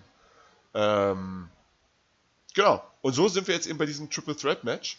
Ähm, man merkt schon, je näher man dem Pay-Per-View kommt, desto unwichtiger, desto unwichtiger ist irgendwie der Titel an sich geworden, finde ich. Es, es geht jetzt, also es ist für mich jetzt beim Pay-Per-View, selbst wenn Zane ja eigentlich ins Match wollte, um die End eben vom Titel fernzuhalten und auch wenn die End und Briggs jetzt ähm, durch die Geschichte mit Corleone, äh, das habe ich ganz vergessen, Briggs hat äh, Corleone weggeklatscht, einfach um noch ein Zeichen zu setzen, um die End noch ein Zeichen zu setzen, was, wozu Briggs alles imstande ist. Ähm, zwischen den beiden ist nochmal ordentlich Zunder entstanden und ähm, da wurde nochmal ein bisschen das Match angeheizt, was ganz geil ist. Aber es wirkt für mich jetzt letztendlich beim Pay-Per-View trotzdem eher wie ein Match End vs. Zane mit Briggs noch als Zusatz und den Titel, als wirklich ein Triple Threat Match oder als wirklich ein Match, wo es auch Zane wirklich darum geht, den Titel zu gewinnen und nicht eher darum, äh, die End vom Titel fernzuhalten. Das wäre so mein Kritikpunkt an dem Match, wobei ich aber gleichzeitig auch sage, dass äh, die Fehde jetzt in den letzten zwei Shows ähm, deutlich an Fahrt aufgenommen hat und mir deutlich besser gefällt als noch, äh, als noch zu Ultraviolence. So, jetzt darfst du mal wieder. Ja, ich kann den im Großen und Ganzen beipflichten. Also mit dem Titel hatte das nicht wirklich viel zu tun und ich frage mich auch, warum das überhaupt so wichtig ist, äh, die End vom Titel fernzuhalten. Also, jetzt mal so rein von außen betrachtet, ob jetzt äh, Zane oder End den Titel halten, ist, glaube ich, beides scheiße, also aus Sicht des Protokolls. Oder vielleicht ist es auch egal, weiß ich jetzt nicht. Ähm, genau, deswegen, also so ganz habe ich es halt nicht verstanden, was da so die, die Argumentation, also das Warum hinter dem äh, dahinter war. Ich glaube, nur Zane will End vom Titel fernhalten.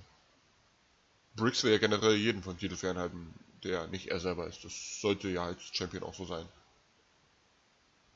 Ja, aber er hatte doch ähm, diese zwei Skits mit Bretts bei der letzten Show. Und da hat er ihm doch irgendwie gesagt, so ja, das ist äh, total wichtig, dass End den Titel nicht bekommt. Und also, soweit ich weiß, hat er nie gesagt, warum das so wichtig ist. Hm. Naja, ist ja auch egal. Ähm, genau, wie fand ich es jetzt irgendwie ähm, soweit? Hm, also ich glaube, von denen, die jetzt da aufgetreten sind, fand ich, hat so die interessanteste Geschichte tatsächlich Zane gehabt. Um, ähm, allein dadurch, dass er halt äh, so diese Anti-Haltung äh, gegenüber End hatte und dann äh, dafür auch ja, geschasst wurde von, von The End und quasi das gesamte Stable hat sich ja dann äh, gegen ihn verschworen. Er wurde, weiß ich gar nicht, ob er offiziell rausgeschmissen wurde, aber auf jeden Fall, wenn nicht, dann inoffiziell der hat gewissermaßen auch so ein bisschen eine Face-Rolle jetzt eingenommen, obwohl er sich nicht immer so verhält. Ähm, genau, und ich glaube, das war so mit die interessanteste Geschichte, die da lief. Aber ja, ja das hatte natürlich nicht so viel mit dem Titel zu tun. Das mit Brinks weiß ich gar nicht, was der gemacht hat, ehrlich gesagt. Also, äh, ja, diese Sache, dass er irgendwie James Corleone verkloppt hat, aber ansonsten kann ich jetzt auch gerade gar nicht so.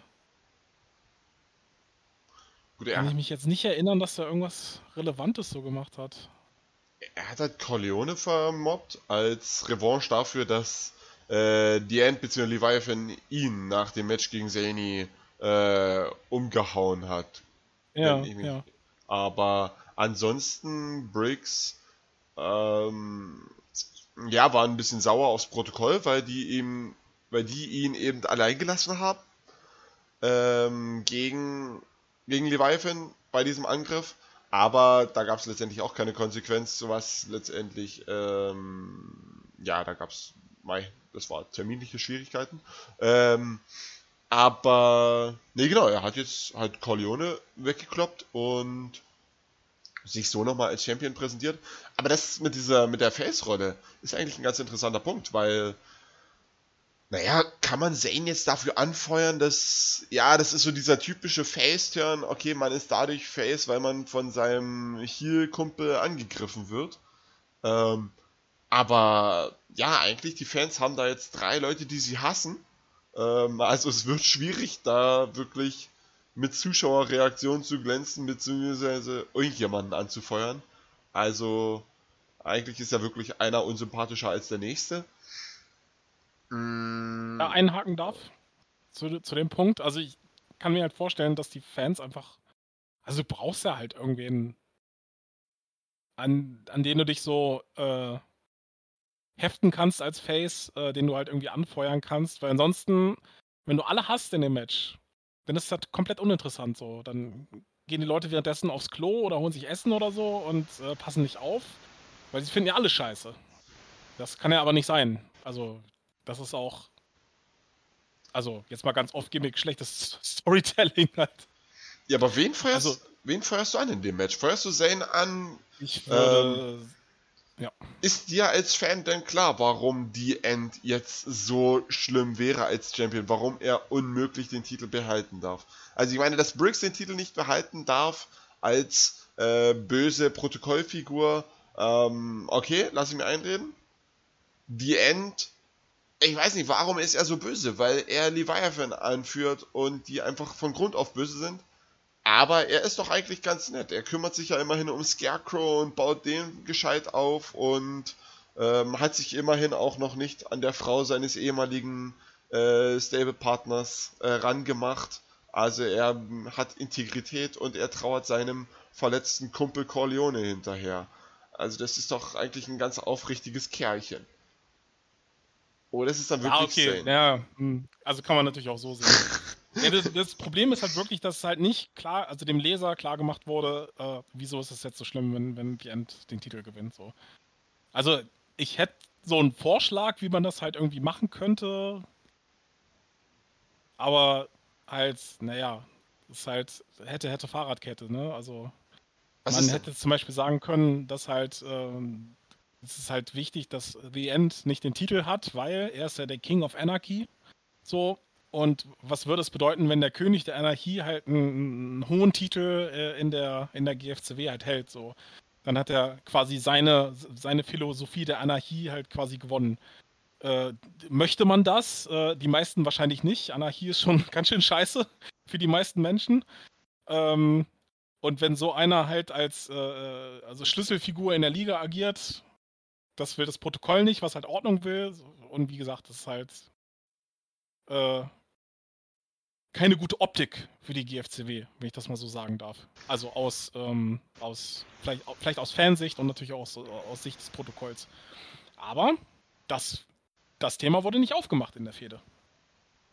Es wäre auch komisch, wenn Zane das Thema aufbringt, äh, wenn sein bester Kumpel Drake ja auch ähm, in die Richtung geht und als er World Champion war, ja auch den Titel dann in der, in der Mülltonne verbrannt hat, beziehungsweise hinter sich hergeschliffen hat und glaube ich auch irgendwie mit Farbe beschmiert hat.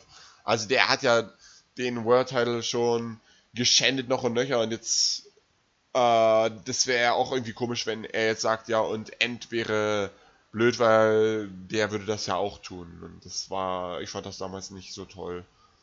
Das stimmt, Ähm. aber also wenn man dann das so weitergespinnt hätte und dann auch vielleicht einen richtigen Face-Turn daraus gemacht hätte, der wahrscheinlich nicht wirklich vorgesehen ist, hätte man ja sagen können, okay, die haben mich jetzt äh, von Leviathan alle hintergangen.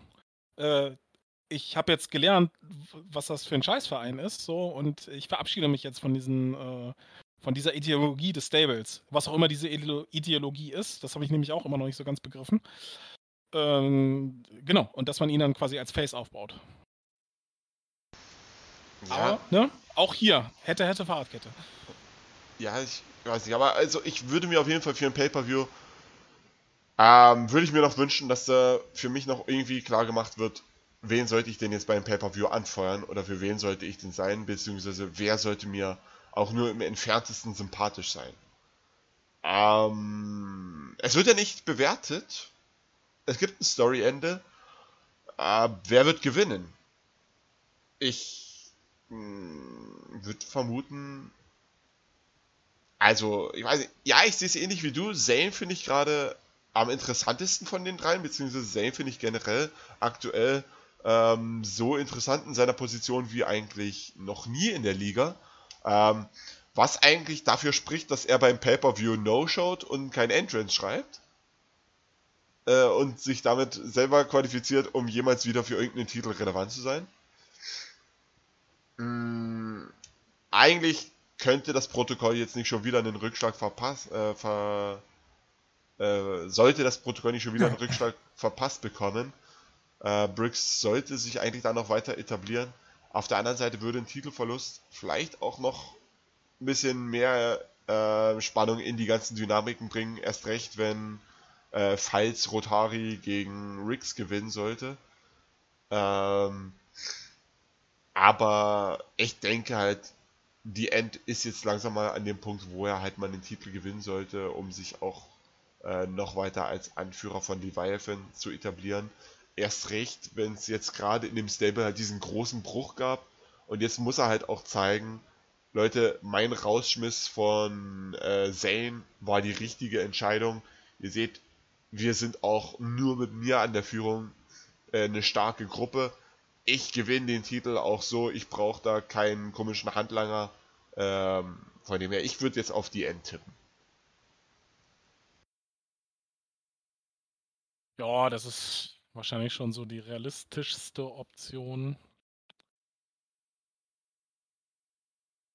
Ich würde es doch gerne sehen, dass äh, Briggs nochmal den Titel verteidigt und den vielleicht erst bei Brainwashed abgibt. Ähm, ja, und dann können sich, und dann könnten sich in dem Szenario halt äh, die End und Zane irgendwie nochmal kloppen in einem One-on-One. -on -One. Ähm, ja, aber, aber, stimmt schon. Also die End ist jetzt auch lange genug dabei, dass er endlich mal ein bisschen Titelgold halten sollte. Da ist er eigentlich schon lange drüber hinweg. Es wird Zeit. Ja, an, an, wen würde Briggs das Gold sonst abgeben? Also wird es bei wird es bei Brainwash dann nochmal irgendwie ein Match in der Konstellation irgendwie geben? Ich, also ich kann mir nicht vorstellen, dass es dann nochmal ein Rückmatch geben würde. Äh, da würde es einen komplett neuen Gegner dann eigentlich geben müssen, denke ich. Ja. Hm. Ja, gute Frage. Vor allem gerade jetzt bei Brainwashed ähm, steht Schlüsselmatch an. Also wer auch immer da jetzt den Titel nicht gewinnt, äh, wären für mich auch äh, zwei, also eben die beiden, die nicht gewinnen, wären für mich jeweils auch mögliche Kandidaten für Schlüsselmatch eigentlich. Vom Namen her ja, würden alle drei passen stimmt schon.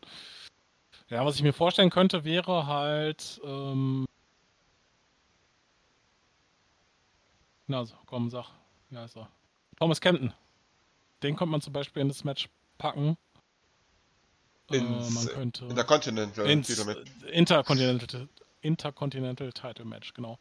Den könnte man da reinstecken. Man könnte theoretisch Ask Skogua, wenn der sein Match gewinnt, ja. Könnte man da reinstecken. Vielleicht sogar, wenn er es nicht gewinnt. Ja. Rotari? Oder Rix? Rot Rotari auch. Oder Rix, aber dann hast du wieder innerhalb des Stables äh, eine Fehde. Das fände ich dann nicht so cool. Aber ja, das wären theoretisch auch noch Möglichkeiten. Wobei, dann kann der Titel nicht das Stable verlassen. Das ist vielleicht doch gar nicht so schlecht. Na, schau mal. Es wird spannend. Also, aber letztendlich, also ich tippe auf die End, du tippst auf Bricks oder auch auf die End, oder? Nee, also ich würde gerne sehen, dass Briggs den Titel noch hält, aber ich glaube auch, dass es äh, die End wird, deswegen würde ich auch die End sagen. Okay. Ähm, gut, magst du noch was über das Match verlieren? Oder sollen wir uns weiter umschauen? Ich glaube, wir haben alles gesagt soweit, oder? denke auch, ja. Ähm, dann kommen wir zum besondersten Match der Card. Denn es gibt einen neuen Ringrichter. Robin Stahlbrand. Huch, ist mir gar nicht aufgefallen. Mir auch nicht, aber ich habe jetzt hier halt einfach die Card offen und da steht das so. Robin Stahlbrand. Äh, wo der herkommt, weiß der Geier. Fehlte uns, fehlte uns ein Ringrichter, oder wie ist das? Anscheinend. Er ist jetzt halt die arme Sau, die äh, nach Schweden muss, während alle anderen am Nordseestrand sind. Ja gut, ich meine, in Schweden gibt es auch Nordseestrände, oder? Verlassen mich meine Geografiekünste da jetzt nicht komplett? Ne nennt man das noch Nordsee in Schweden? Ähm, bestimmt. würde schon passen, das oder? Muss doch an der Nordsee dran sein, oder? Also okay, es würde mich jetzt wundern, wenn die jetzt in Schweden auf einmal anfangen Nordsee zu sagen. Aber das heißt dann einfach, ähm, keine Ahnung. Ups. Seeson, Nordison, keine Ahnung. Doch, es ist tatsächlich an der Nordsee dran. An der Nordsee und der Ostsee, okay. Okay. Also dann, ähm, vielleicht haben wir Glück, vielleicht können wir dann äh, vom äh, Nordseestrand irgendwo am Strand, äh, der nicht näher definiert ist, vielleicht können wir da mit Ferngläsern rüberschauen und sogar das Swedish Forest Match äh, live anschauen. Asks Grogur gegen Holly Hutcherson, äh, Ringrichter Robin Stahlbrand. Falls wir keine Ferngläser haben, ähm, mein Beileid bei der Abendsonne dann irgendwie auf die fetten Leinwände zu schauen, um dieses Match halbwegs klar sehen zu können. Aber das soll nicht unsere Sorge sein. Wir bauen auch Stahlkäfige am Strand auf. Oder in offenen Stadien. äh, ähm, ja, also diese Match-Ankündigung ist eigentlich auch schon mein größtes Problem mit der Fehde, weil ich das einfach schade finde, so dieses Cinematic-Match. Ähm, das hätte es für mich jetzt nicht unbedingt gebraucht, auch wenn es ja letztendlich logisch begründet ist ähm, mit dieser Vorgeschichte, dass Holly äh, Ask daheim besucht hat, äh, Besuch in Anführungszeichen. Er hat letztendlich ähm, einen auf Bahaman gemacht und äh, sowohl Hunde als auch Pferde losgelassen äh, und rausgelassen. Und ähm, Ask sind dadurch zum ersten Mal so ein bisschen die Sicherung durchgebrannt, möchte ich meinen, dass er ähm, so ein wenig die Kontrolle verloren hat und vielleicht in der Kurzschlussreaktion festgesetzt hat, dass er äh, jetzt eben zu Ask gehen wird und zwar in einem Match. Und äh, somit Asks Wunsch erfüllt und eben dieses Rückmatch äh, und ihm eben dieses Match gegen sich gibt. Und damit haben wir dann sehr wahrscheinlich den Abschluss der Fehde des Jahres. Wenn es dann nicht noch irgendwie eine ganz komische Entwicklung äh, in der zweiten Jahreshälfte gibt. Ähm, die Fehde haben wir eigentlich schon bei Ultra Violence soweit zusammengefasst. Ähm, damals ging es noch gegen Timo Schiller, äh, also Ask Sogo gegen Timo Schiller. Jetzt geht es dann eben noch die eine Stufe höher gegen Holly Hutcherson direkt.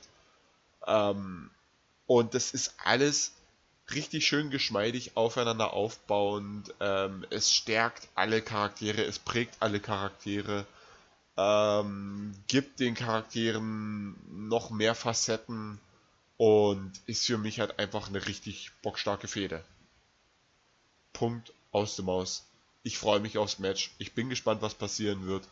Wie viele Leute da eingreifen werden. Ich kann mir gut vorstellen, dass ähm, Hollys Gruppe da eine Rolle spielt. Dass aber auch gleichzeitig Ask die Natur für sich nutzt. Ähm, und ich würde mich nicht wundern, wenn es einen Spot gibt, den man aus allen möglichen schlechten Cartoons kennt, dass ähm, ja, Olli wird so einem Hirsch umgerannt. Entweder das passiert oder äh, okay, Vigo könnte ja eigentlich, also ich weiß nicht, wenn das Match live ist, kann Vigo nicht dabei sein. äh, denn er ist bei den Royal Rookies dabei. Aber Timo Schiller könnte in dieses Match eingreifen wollen und krachend in ein Loch fallen, was von Gestrüpp und Ästen bedeckt wurde. Und wir sehen nur eine Staubwolke in der Luft. Und dann ist er dort in der Grube und flucht vor sich her. Aufgespießt von, von Fehlen, die Ask ja. Im Vorfeld geschnitzt hat, allesamt. Aus Hirschgeweih. Genau. Das, ist, das wäre doch was. jetzt so ein Rambo-Gimmick und äh, macht alle ähm, Kultmitglieder kaputt von Holly Hutcherson nacheinander. Ja, es hätte was. Ich habe jetzt am Wochenende Nobody geschaut, da wird auch gut rumgeschlachtet und rumge. Genau so, ja. Genau wie in, wie in dieser Busszene ja. kommt dann Ask Skogur, läuft dann durch den Wald und äh, räumt da einen, einen nach dem anderen von der Gemeinschaft halt weg. Ja, war gut. Dann gibt es so einen Kehlkopfschnitt mit Bambus, wobei ich bezweifle, dass in Schweden Bambus wächst. Wer weiß. Halli hat so einen besonderen Wald. Naja, aber ähm, genau, also das ist soweit eine kleine kurze Fädenzusammenfassung. Ähm, zumindest der letzten drei Wochen. Und ja, es gab eine Menge cooler Momente in der Fehde, eine Menge denkwürdige Segmente. Ähm, die Szene, in der das Geweih verbrannt wird und äh, Holly dann Ask angreift. Oder jetzt eben auch die Fehde, in der ähm, Ask die Tiere loslässt auf Hollys Farm.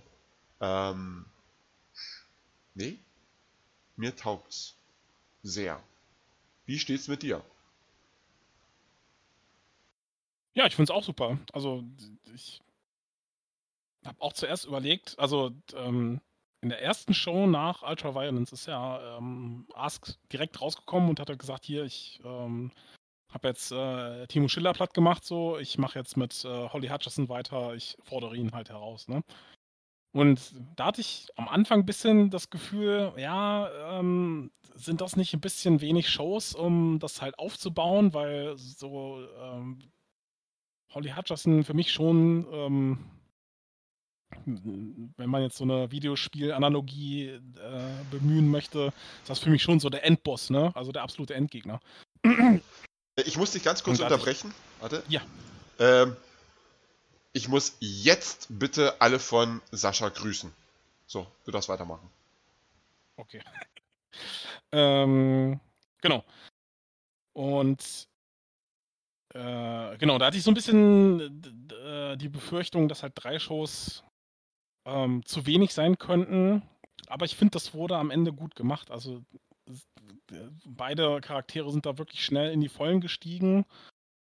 Ähm, genau, du hast dieses Segment mit dem, mit dem Hirschkopf schon quasi angesprochen. Das war super auf jeden Fall. Das wäre auch äh, schön cineastisch beschrieben. Also ich konnte es wirklich vor meinem geistigen Auge sehen, was da passiert ist und äh, konnte mir gut vorstellen, wie das alles aussehen wird oder würde. Ähm, ja, und diese kleine Falle hat äh, Ask auf jeden Fall scheinbar so sauer gemacht, dass er dann ebenso hart zurückgeschlagen hat, indem er für vollkommenes Chaos auf der Farm gesorgt hat. So, ja, also der, also für die Gemeinschaft ja der zentrale Rückzugspunkt ne, die äh, Indoktrinationsfabrik der Gemeinschaft Holly Hutchersons. Und da er quasi so den Dolch, wenn man so will, direkt ins Herz gestochen, der ganzen Operation. Und ja, hat Holly auch ordentlich getroffen, so wie man das im Segment lesen konnte. Also hat er ne, echt so ein bisschen die Kontrolle verloren und äh, musste, glaube ich, so mit das erste Mal jetzt auch, äh, seitdem er in der GFCW angekommen ist, parieren. Also er war in einer Situation, in der er nicht in der Kontrolle, in der er nicht die Kontrolle hatte. Das ist, glaube ich, so das ähm, erste Mal passiert so und das halte ich auch für einen Charakter wie ihn sehr signifikant. Das ist auch ein großer Push, denke ich, für Ask. Das halt psychologisch bei ihm auszulösen. Ja, auf jeden Fall. Genau. Ich, finde das eh gerade ähm, gerade auch im Hinblick auf den Anfang der ganzen Geschichte, als es ja darum ging, dass äh, Ask seine Kontrolle verliert und ähm, wieder zurück in seine Wut verfällt, ähm, ist es nochmal ein schöner Bogen, der da geschlagen wird. Dass jetzt eben Holly auch derjenige ist, der halt auch die Kontrolle verliert oder der da auch so äh, bis aufs Blut gereizt wird. Oder gereizt wurde. Der Kreis schließt sich. Eben, ja. Und nee, jetzt freue ich mich aufs Match. Freue ich mich darauf, dass Holly dann auf äh, Nora zum Wald reitet. Es wird keinen Ring geben, oder? Ich habe keine Ahnung, was ich, uns da erwarten wird. Ja, ich glaube, die kloppen sich wirklich im Wald.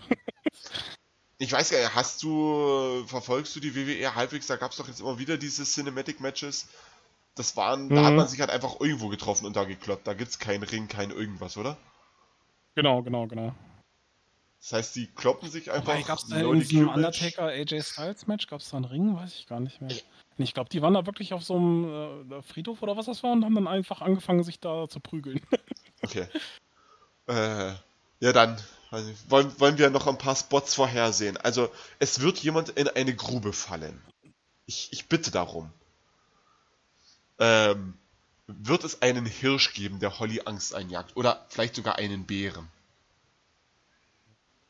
Also ich glaube nicht, dass ein Tier eingreift. Das wäre wahrscheinlich wieder zu, ähm, zu, zu äh, cartoonhaft.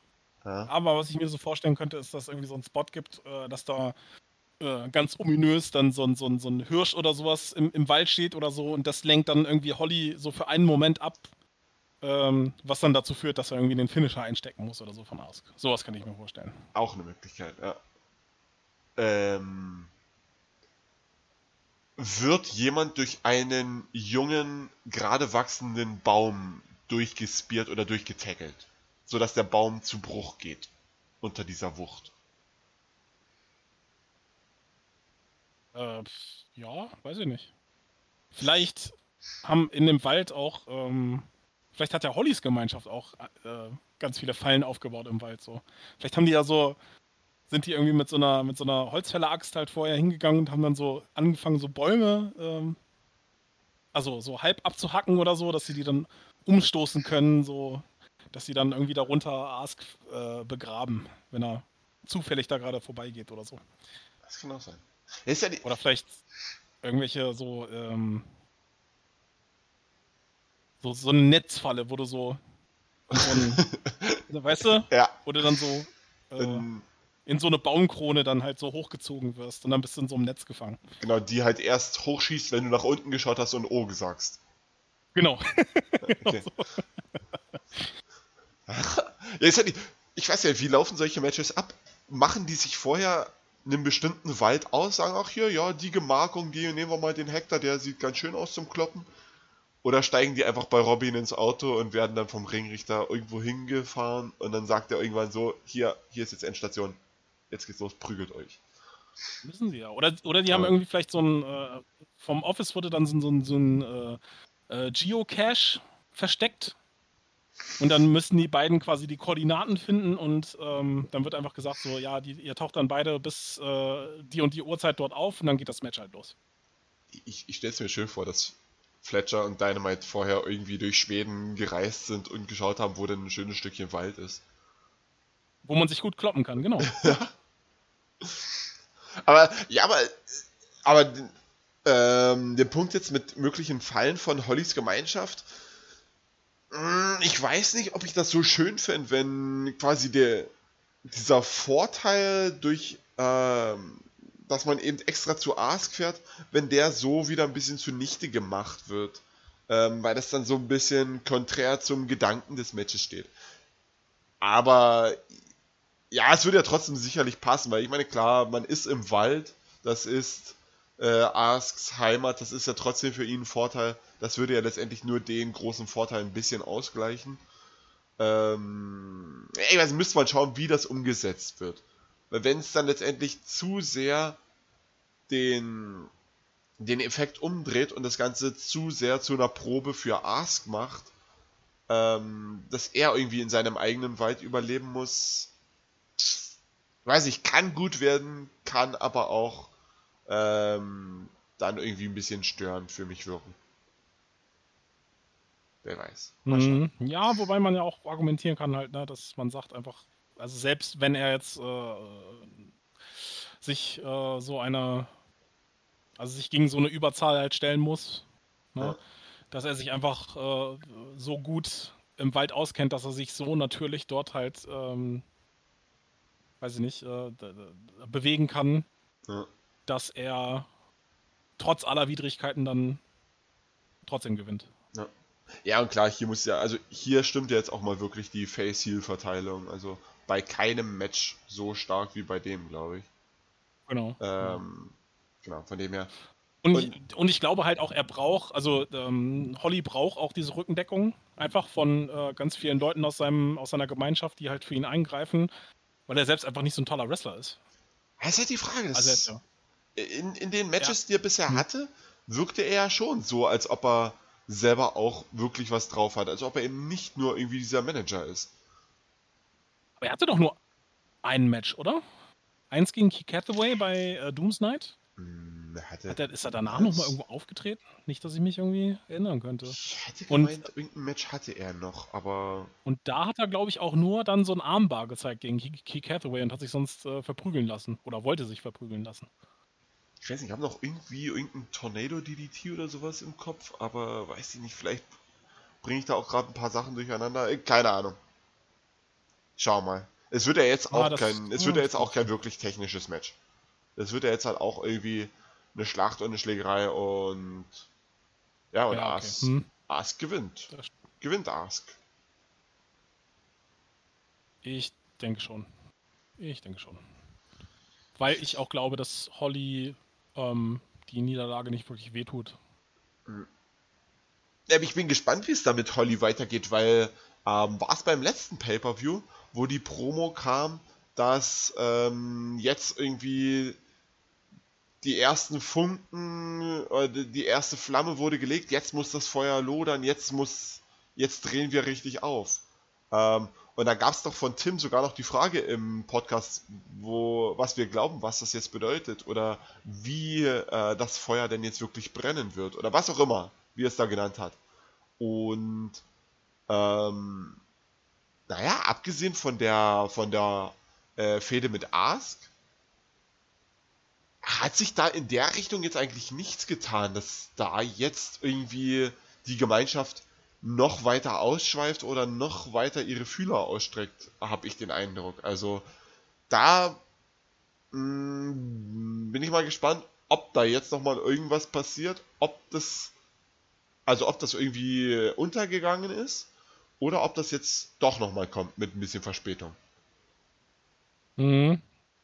Wobei es vielleicht auch ein bisschen so darauf bezogen, auf das vielleicht brutalere Vorgehen. Also ich hatte schon das Gefühl, zum Beispiel bei der Hirschkopf-Szene, dass sie da echt äh, ein bisschen über die Strecke geschlagen sind, wie sie da den, den äh, armen Ask fertig gemacht haben. Vielleicht ist es auch eher so, genau, darauf äh, angespielt, hm, wie, wie intensiv so ihre gewalttätigen Aktionen jetzt sind. Ja, möglich.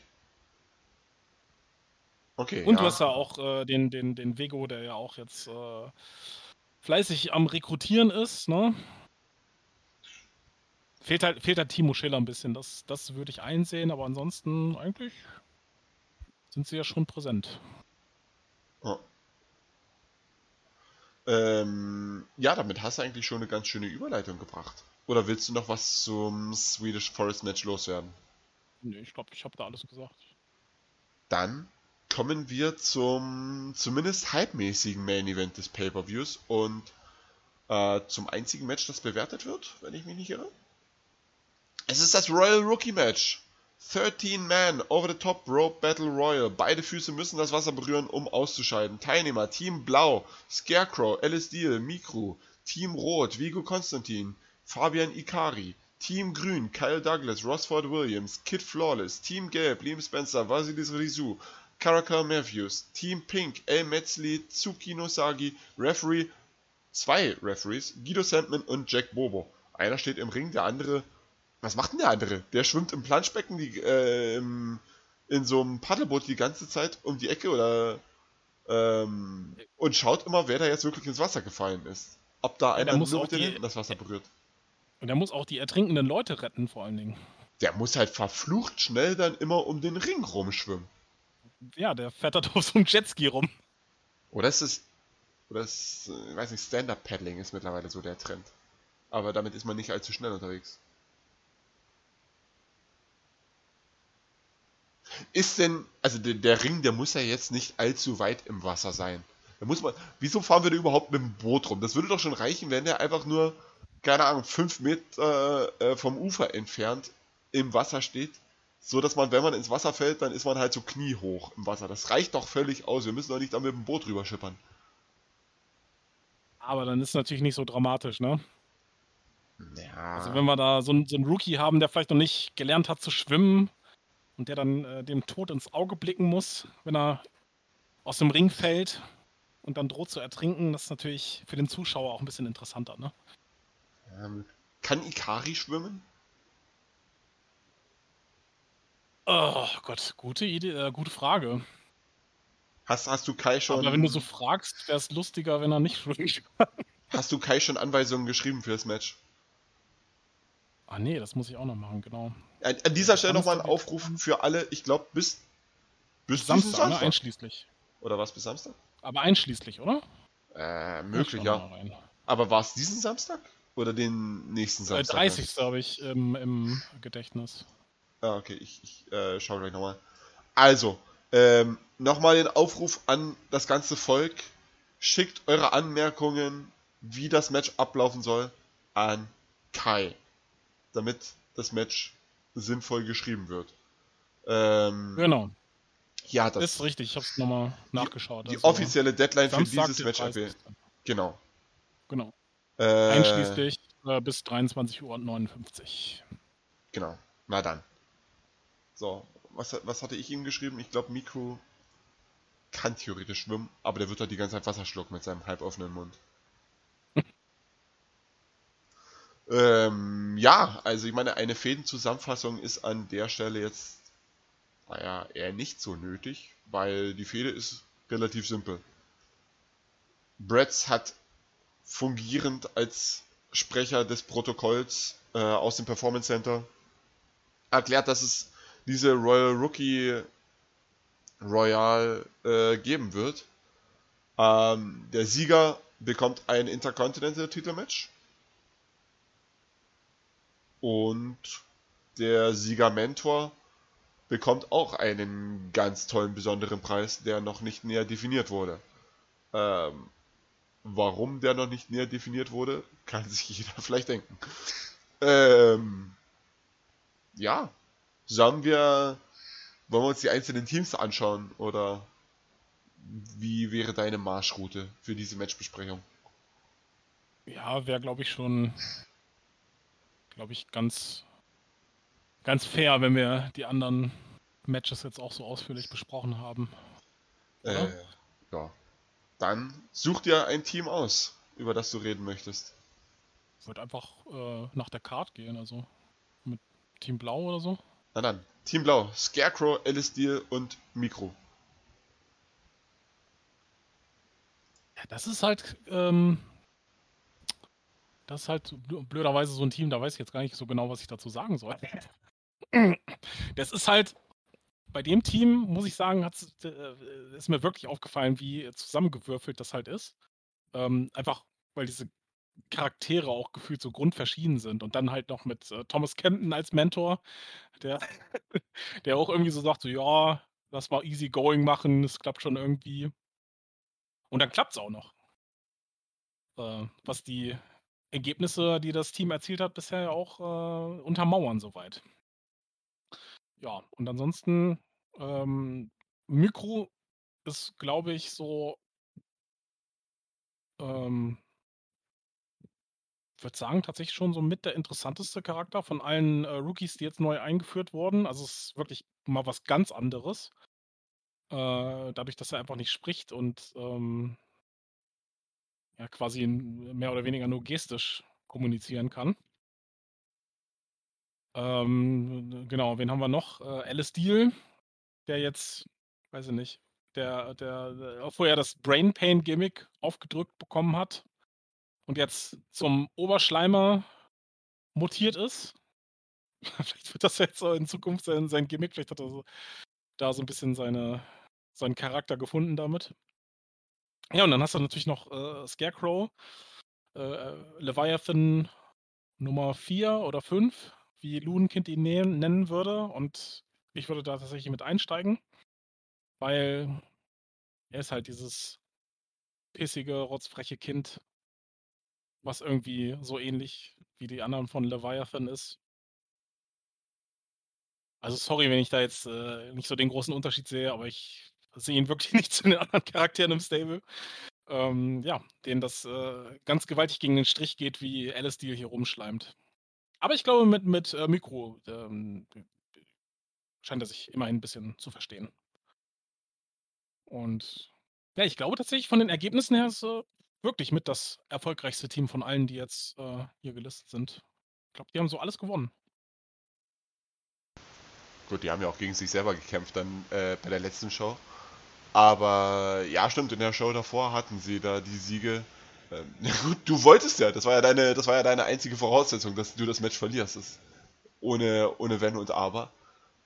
Einfach um Ikari da besser darzustellen. Aber ähm, ja, stimmt schon. Von den Ergebnissen her aus Fansicht äh, Team Blau so das Favoritenteam womöglich. Und ja, stimmt schon, die Charaktere, das hat auch Tim ja im Feedback gemeint, die Charaktere an sich passen eigentlich überhaupt nicht zusammen, aber ich glaube, wir wurden halt in ein Team gesteckt, weil bekannt ist, dass wir so einfach schon äh, oft genug miteinander zusammengearbeitet haben und man sich da einfach darauf verlassen konnte, dass das halbwegs zusammen klappen wird. Und ja, jetzt hat man eben Deal, der irgendwie in seiner zweiten Fehde, beziehungsweise in seiner dritten Geschichte in der GFCW irgendwie sein viertes Gimmick hat. Äh, und sich immer komplett um 180 Grad dreht, je nachdem, was gerade gebraucht wird. Und in dem Fall war, wurde halt ein, ja, Gegenpart dazu gebraucht, äh, zu Scarecrows Anti-Haltung, der mit Camptons Art nicht viel anfangen kann. Ähm, und ich finde, das passt eigentlich, das, das passt doch ganz witzig äh, und ganz gut. Ähm, ja, Kempten hält sich halt zurück, äh, will seinen Schützlingen die Bühne bieten, sich da zu entfalten und sich da irgendwie wohlzufühlen. Er ist nur dafür zuständig, dass die alle genug gegessen haben, wenn sie ins Match gehen. Und ja, Mikro ist still, ist seltsam, und ich bin gespannt, wie lange es dauert, bis das Gimmick den Leuten auf den Sack geht oder äh, mir das Schreiben auf den Sack geht, beziehungsweise bis ich einen Satz schreibe, der so lang ist, dass es den Leuten doch reicht und sagen, äh, und sie sagen, sie brechen ab und lesen den Scheiß nicht fertig. Ähm, genau, aber bisher macht es mir noch Spaß. Und dazu? Ja. Das Lesen ging mir tatsächlich schon nach dem zweiten Skit auf den Sack. Verdammt! Aber wenn ich mich, aber wenn ich mich dann äh, dazu überwunden habe, das dann auch wirklich durchzulesen, dann war es halt immer gut. Also dann hat sich ähm, am, am Ende herausgestellt, dass sich gelohnt hat, weiterzulesen. Aber ja, ich kann mir vorstellen, dass es vielleicht auf Dauer ein bisschen anstrengend wird für beide Seiten. Ja, ich, ich bin mal, ich muss mal schauen, wie es jetzt weitergeht. Vor allem ist, ähm, früher oder später wird es ja auch Einzelszenen von Mikro theoretisch geben, sollen. Und spätestens dann ist halt die Frage, wie das dann funktioniert, wenn es nicht ähm, gegenüber halt einen Sprechpart gibt, der das Segment immer mal wieder aufbrechen kann, beziehungsweise der diese Textblöcke immer mal wieder aufbrechen kann. Also es, mal schauen, wie dann Einzelsegmente von Mikro funktionieren. Ähm, kannst ihn ja auch, also je nachdem, wie natürlich die Battle Royale ausgeht, aber du kannst ihn ja theoretisch dann auch ein halbes Jahr im PC parken erstmal. Dann existiert er dort und in der Zeit lernt er sprechen. Zumindest ein bisschen. Ja. Er geht, er geht zu Loonkind in äh, Zungenologie, lernt dann, wie er die Zunge richtig im Mund behält und sie richtig oh. bewegt. Und dann ähm, begrüßt er alle Leute in den Skits mit Das wäre doch was. Das wäre eine Entwicklung. dann hätten wir da noch Konkurrenz für die äh, Story des Jahres. Statt Ask und Holly äh, Mikrodern sprechen. Mit Hilfe von Duncan. Sehr gut. Das sind die beiden Alternativen, die ihr am Ende des Jahres habt. Ja, ähm, ja gut, aber ja, Scarecrow, ich ähm, ja, stimmt schon, Leviathan äh, Nummer 4. Stimmt schon, die sind sich immer relativ ähnlich, die Charaktere von ihrer Art her. Aber ähm, für mich gibt es da schon auch kleine Unterschiede. Ich finde jetzt gerade Scarecrow ist so der ähm, derjenige, der am ehesten noch normal sein kann, beziehungsweise der ähm, noch weltoffen ist und sich auch eingestehen kann, dass andere Leute da auch mal gute Ideen haben, beziehungsweise gute Gedanken haben und kann auch mit anderen Leuten zurechtkommen oder besser zurechtkommen als Luna Zane, Ant oder Drake. Von dem her ähm, passt auch, dass er ähm, jetzt Team Camden nicht komplett abgeneigt ist, von Camden auch mal einen Muffin äh, annimmt und nicht wütend an die Wand klatscht. Aber ähm, oh, klar, aber das ist schon ähm, also Haupt, die Hauptgeschichte in der in dem Team ist halt eigentlich, äh, dass sich Scarecrow und Deal äh, nicht mögen und sich gegenseitig belappen und gerade da passt ja dann auch das Matchende noch dazu, wo äh, Deal Scarecrow aufrollen konnte im Tag Team Match und so den Sieg abstauben konnte. Und äh, jetzt schauen wir natürlich, ob wir beim Pay-Per-View darauf aufbauen werden. Ja. Ähm, ja, magst du Team Blau noch was sagen? Ansonsten sollte ich wahrscheinlich mit Team Rot weitermachen. Ähm, ja, mir fällt jetzt auch, glaube ich, erstmal nichts ein, so spontan, nee. Passt. Dann haben wir nämlich Team Rot. Äh, Vigo, Konstantin, der ja Daimi dabei hilft, aus Fabian Ikari einen Mann bzw. ein halbwegs wertvolles Stück Scheiße zu machen. Äh, das ist aber gemein. Ja, das ist.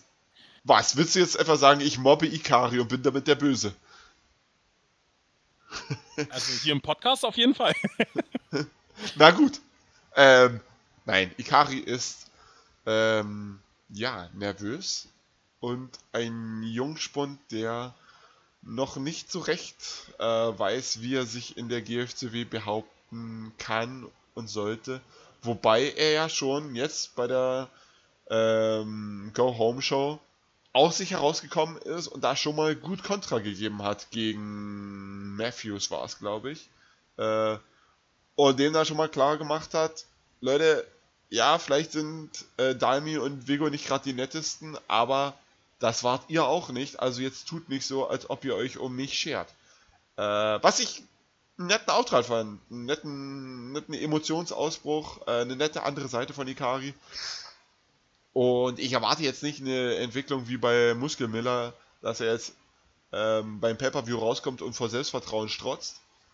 Aber falls die Entwicklung von Ikari weitergeht, ähm, sehe ich da schon, dass es, dass sich da auch ein ernstzunehmender äh, Charakter entwickeln könnte.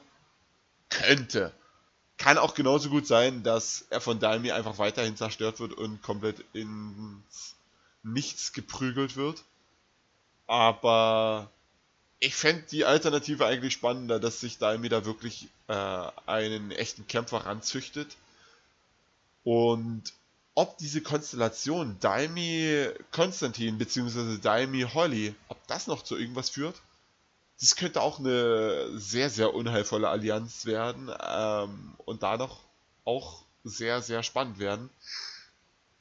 Ähm, Vigo im Team, ja, wirkt wirklich eher wie äh, Daimis rechte Hand und wirkt jetzt weniger so, als ob er sich selber um diese äh, um dieses Royal Rookie Match schert oder als ob er da selber irgendwie ähm, vorhat, das Match zu gewinnen oder wirklich in dem Match zu überzeugen. Aber es ist für mich auch kein Charakter, der, das, der den Sieg unbedingt braucht weil er mit Holly eh einen festen Stand in der Liga hat und eine äh, spannende Geschichte oder in eine spannende Geschichte immer involviert ist.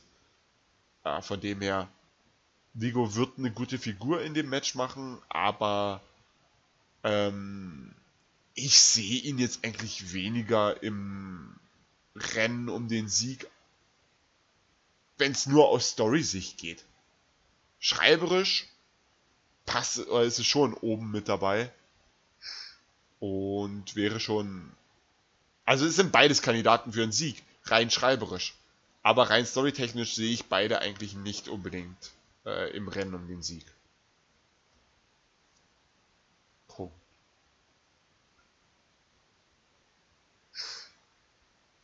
Magst du etwas hinzufügen?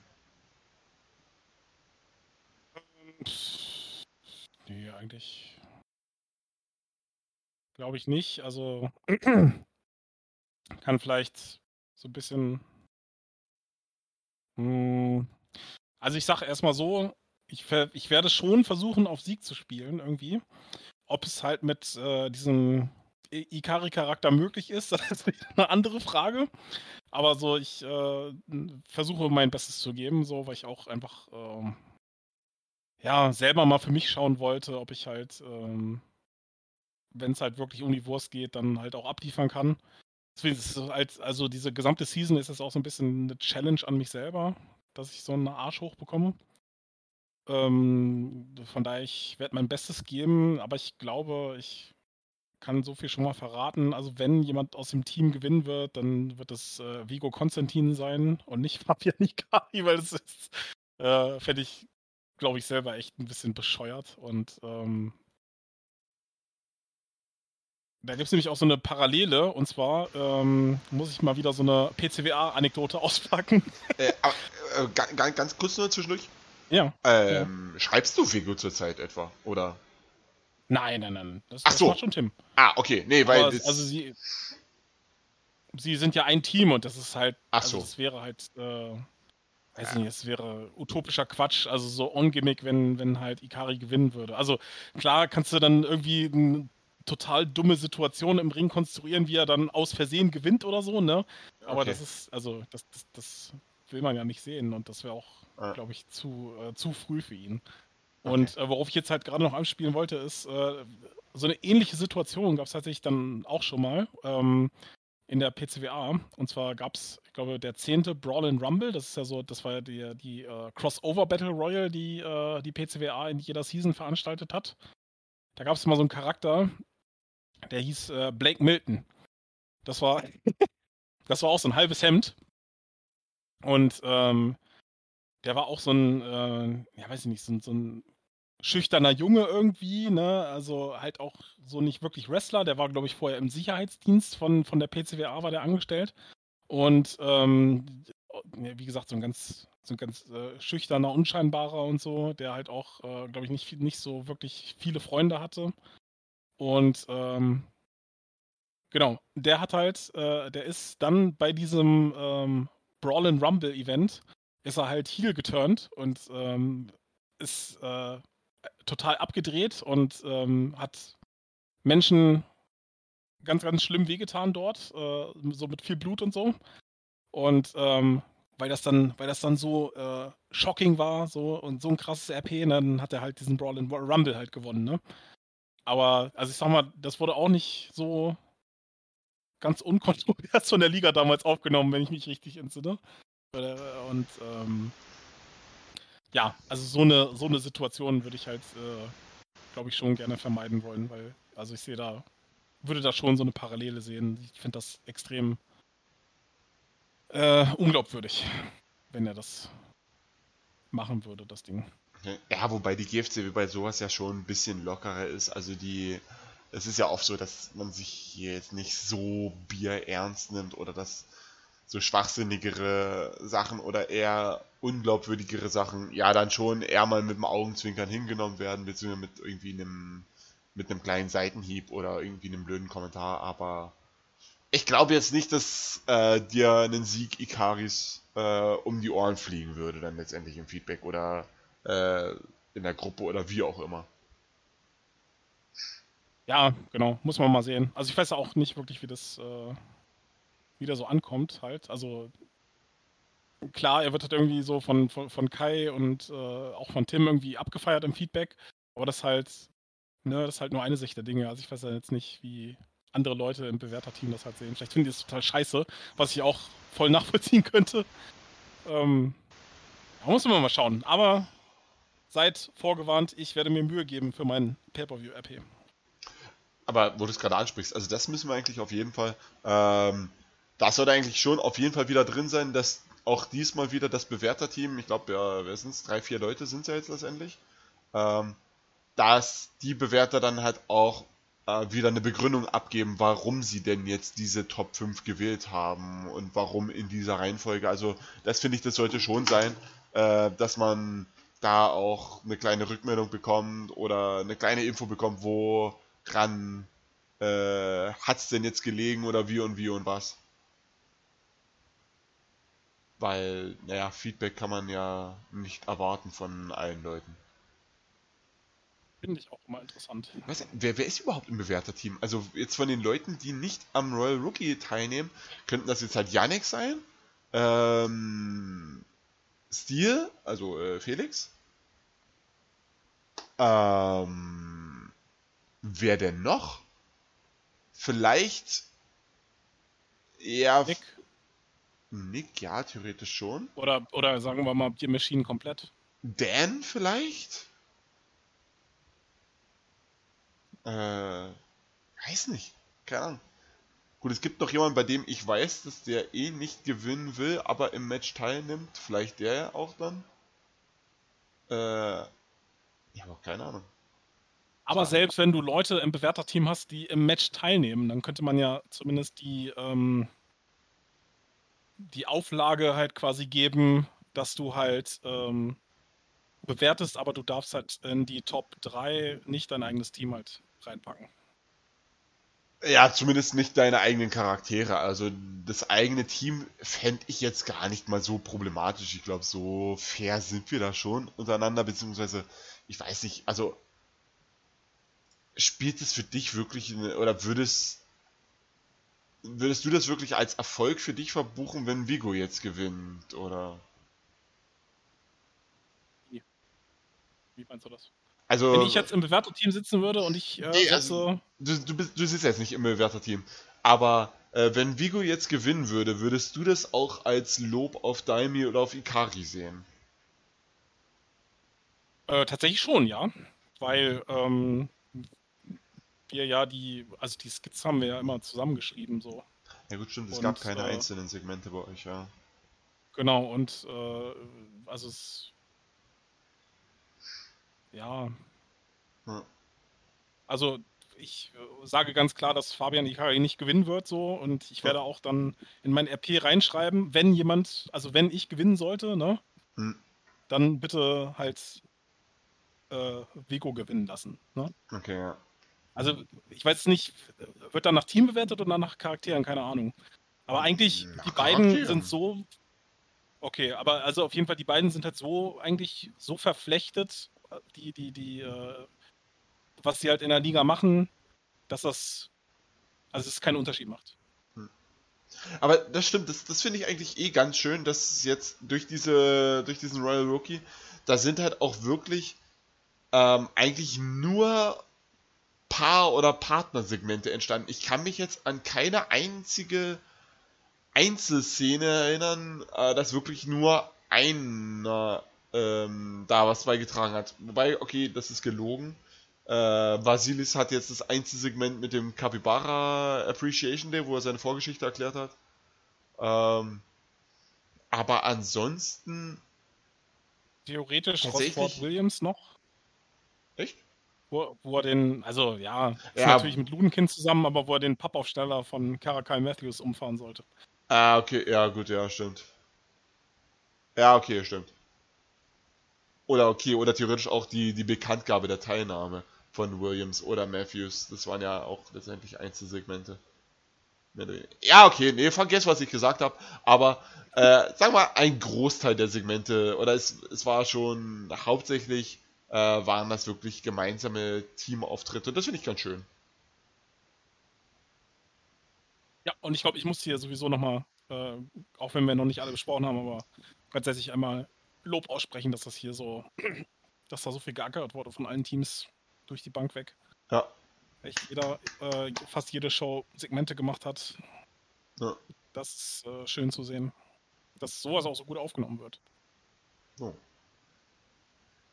Ähm, aber gut, Team äh, Grün, ne? Team Grün, da darfst du dann wieder loslegen mit Kyle Douglas, Rosford Williams und Kid Flawless. Oh, das ist aber gar nicht gut, dass ausgerechnet ich das machen soll. Weil ich nämlich äh, bis auf äh, Rossford Williams gar nicht so ein großer T äh, gar nicht so ein großer Fan von dem Team bin. Weil ich, ähm, also ich hatte ich hatte ja so ein bisschen Feedback mal vor zwei Shows oder so gepostet, glaube ich. Hm, Ja, von der ersten Und, Seite oder äh, so. Ja. Ja, genau. Und da kam Kyle Douglas auch nicht gut bei mir weg. Und äh, da hat sich jetzt in den letzten Shows auch nicht wirklich viel dran geändert. Auch wenn er jetzt natürlich ein bisschen eine Facette bekommen hat, dadurch, dass äh, er irgendwie mit Morboys verwandt ist. Ist das sein Onkel oder sein Vater? Wurde das jetzt abschließend geklärt? Es ist, äh, es ist geklärt, dass er eine Sache nicht ist, aber ich habe schon wieder vergessen. Ähm, ich glaube, es Ich glaube, ist der, der. Sohn ist er nicht und äh, aber dafür ich dann der. Ich glaube, es ist der Onkel. Ja, Ja. doch, stimmt, da habe ich schon ein paar Witze im Feedback gemacht. Ja, es ist der Onkel. Okay, gut. Und das ist auf jeden Fall, denke ich, schon eine, ja, eine nette Anekdote und erklärt vielleicht auch so ein bisschen, warum er da so, äh, so arrogant halt ähm, auftritt und ja, weiß ich nicht, im Englischen sagt man ja dieses eher ähm, äh, Chip on the Shoulder. Ähm, aber reicht mir irgendwie immer noch nicht. Also ich, weiß, äh, ich habe immer noch das Gefühl, dass das so arroganter Heel äh, in der hunderttausendsten Auflage ist. Also ihr werdet mit dem Charakter nicht warm. Ja, das ist ganz interessant, also wie du es formuliert hast, dass es äh, eine nette Anekdote ist. Weil, ja, tatsächlich, bisher, oder es ist irgendwie noch nicht mehr. Es, es hängt so in der Schwebe, dass das noch ein wichtiger Charakterzug für ihn ist, beziehungsweise dass es da eine große Vorgeschichte gibt. Also das Ganze, ähm, es fühlt, Kyle fühlt sich für mich bisher noch nicht wie ein eigenständiger Charakter an, sondern nur wie so ein langsames Brodeln, so ein langsamer Aufbau, bis äh, Morboys wiederkommt und bis dann die eigentliche Geschichte losgehen kann. Diese Royal Rookie Geschichte jetzt und das äh, Hin und Her mit äh, Kid ähm, fühlt sich für mich bisher noch nicht wie ein eigenständiger Charakter an, ähm, sondern einfach nur wie dieses Vorgeplänkel, bis man dann die eigentliche Geschichte erzählen kann, die man wirklich erzählen will. Und ja. Deswegen, also so ganz warm geworden bin ich jetzt auch noch nicht mit Douglas oder Flawless. Aber ich wollte dich nicht unterbrechen. Ach so.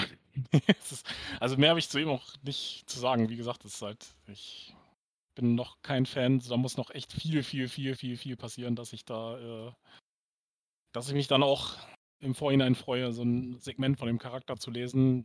Ja, und Kid Flaws ist halt da. und ansonsten Rosford Williams finde ich noch gut. Habe ich ja schon vorher gesagt, Flip Trip mag ich sehr gerne und äh, Rosford Williams, der ist auch ähm, schön bekloppt. Der hat jetzt irgendwie, ich glaube, seit Anfang der Season dieses Gimmick bekommen, dass er ja so irgendwie Angst hat, äh, frühzeitig zu sterben und äh, das quasi immer wieder so in seinen Gedanken auftaucht, dass er halt jetzt unbedingt ganz viel machen muss, ganz viel schaffen muss, äh, bevor er plötzlich stirbt, so wie die Dinosaurier. Ja, ich finde, Ja. ich finde halt jetzt durch, also, weiß ich, jetzt durch diese Aufteilung von Matthews und Williams in zwei Teams, ähm, ist für mich also die Schwach oder der Schwachpunkt von Flip Trip ähm, deutlich geworden, dass die beiden an sich eigentlich irgendwie ja, die, die unterscheiden sich nicht für mich. Die sind so ähm, beide äh, flippen und reden Quatsch. Und ähm, das ist so bisher der Charakter. Ich meine, jetzt äh, Williams. mh, Ja, ich weiß nicht, also f- m- mich haut jetzt nicht so vom Hocker, ähm, dass Williams halt noch diesen Charakterzug bekommen hat, dass er jetzt äh, so Goslar für Deppen ist. Ähm, und jetzt auch irgendwie so negativ depressiv vor sich äh, hinquatscht mit der Todesangst. Ähm, also das zieht sich für mich jetzt einfach nicht so lange, dass er da vor zwei Monaten diese Dinosaurier-Reportage gesehen hat und das letztendlich immer noch sein einziger Charakterzug ist, den er jetzt halt irgendwie in seinen ganzen Promos präsentiert. Das finde ich, weiß ich, das ist für mich hat sich das so ein bisschen totgelaufen ähm, und ist so ein bisschen zu repetitiv. Davon abgesehen, dass es halt Mai bei Tim ist die schreiberische Qualität immer äh, stark, aber das ist für mich inhaltlich einfach irgendwie ähm, ja zu monoton und zu sehr auf einen Punkt äh, runtergebrochen, ähm, um irgendwie einen kleinen Unterschied zu Matthews zu bringen, aber letztendlich sind beides halt nur äh, Leute, die blöd daherquatschen und springen. Ich weiß nicht, also mir haben sie als Team besser gefallen als jetzt jeweils einzeln. Leider. Ähm. Ich kann mir auch vorstellen, dass es vielleicht ein bisschen der Notwendigkeit geschuldet ist, dass man irgendwie mehrere Teams aufs, äh, auffüllen wollte. Dass dann einfach vielleicht gesagt hat, okay, dann trennen wir die beiden. Also naheliegend wäre ja eigentlich, dass sie direkt in ein Team kommen. Aber so kriegen wir halt so ein bisschen Reibungspunkte zwischen den Charakteren theoretisch und ähm, man hat, sage ich mal, gleich zwei idiotische Charaktere, äh, an denen sich dann andere Teammitglieder jeweils abarbeiten können. So, weil ich würde dir halt schon zustimmen, dass beide wirklich sehr, sehr ähnlich sind, wenn nicht sogar gleich. Ähm, ja, aber ich denke, bis wir mit dem Pay-per-View fertig sind, äh, wird da auch keine großartige Änderung kommen. Also was ich mir halt vorstellen kann, ist, dass es noch beim Pay-per-View irgendwie so ein Segment geben wird, wo die beiden dann als, sag ich mal, äh, Gegner irgendwie noch miteinander interagieren, auch wenn sie natürlich äh, Bros for Life sind. So. Äh, ja, das, ich nehme an, das wird sich dann nach dem Pay-Per-View wieder erledigt haben und die werden weiterhin als äh, Team agieren und dann passt das auch wieder. Dann können sie einander die Bälle dann in ihren Promos zuspielen und ja. dann ja. finde ich, ist es auch okay, wenn es dann halt äh, jetzt für ein paar Shows nicht zündet. Ja, gehe ich auch, also da, es würde mich ganz stark überraschen, wenn die beiden nach dem Pay-Per-View nicht einfach wieder als Team zusammenfinden und dann einfach wieder zusammen agieren. Und ja, also bei Tag Team Titel, ich kann es mir wirklich gut vorstellen, dass die beiden dann Angriff darauf machen. Wobei es da dann aber schon auch irgendwie noch einen kleinen, also so ein, so ein Mini-Story-Schwung muss es da schon noch geben, dass die beiden dann auf einmal wirklich direkt im Tag Team Titel Match landen. Also das müssen sie sich schon irgendwie verdienen, aber ist ja schnell gemacht. Das wäre jetzt kein Hexenwerk. Ähm, aber ja, tatsächlich interessiert mich aber bei dem Team Grün noch fast mehr, was jetzt mit Kyle und Kit passiert, beziehungsweise was eben mit Kyle passiert. Ich rechne jetzt nicht damit, dass es bei dem Match ähm, eine Rückkehr von Morboys gibt, aber ich könnte mir schon gut vorstellen, dass es beim Pay-Per-View beziehungsweise in der ersten Show danach da dann einen großen Schritt in die Richtung ähm, ja, Familienzusammenführung geben wird. Weiß gar nicht. Hat, hat ein Betriebsrat im Sommer weniger zu tun? Ja, obwohl, wenn dann die ganze Belegschaft im Urlaub ist. Ja. Aber die haben, glaube ich, immer zu tun. Keine Ahnung. Was macht ein Betriebsrat eigentlich? Das ist doch Ansprechpartner, oder? Von den ganzen Angestellten zum Chef. So das ja, vermitteln. Vermitteln zwischen Arbeitgeber und Arbeitnehmer. Ja, ich denke, die, sind jetzt, die machen jetzt alle Sommerurlaub. Das passt. Da muss er jetzt gerade nichts vermitteln. Ja, dann äh, würde ich sagen, können wir ja in zwei Shows Mobiles wiedersehen. Attacke. Na gut, nehmen wir. So. Bis wir aber Morboys wiedersehen, sehen wir vorher noch Team Gelb. Liam Spencer, Vasilis Risu, ich vermute jetzt einfach mal, der wird so ausgesprochen. Ich sage es einfach die ganze Zeit, aber ich wüsste nicht wie sonst. Und Caracal Matthews. Ähm, magst du oder soll ich?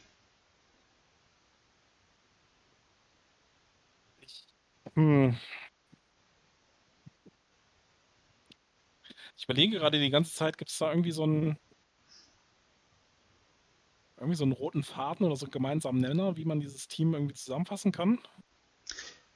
Ja, eben dadurch nicht. Also das ist von allen fünf Teams das Team, das am losesten zusammengewürfelt wirkt, finde ich.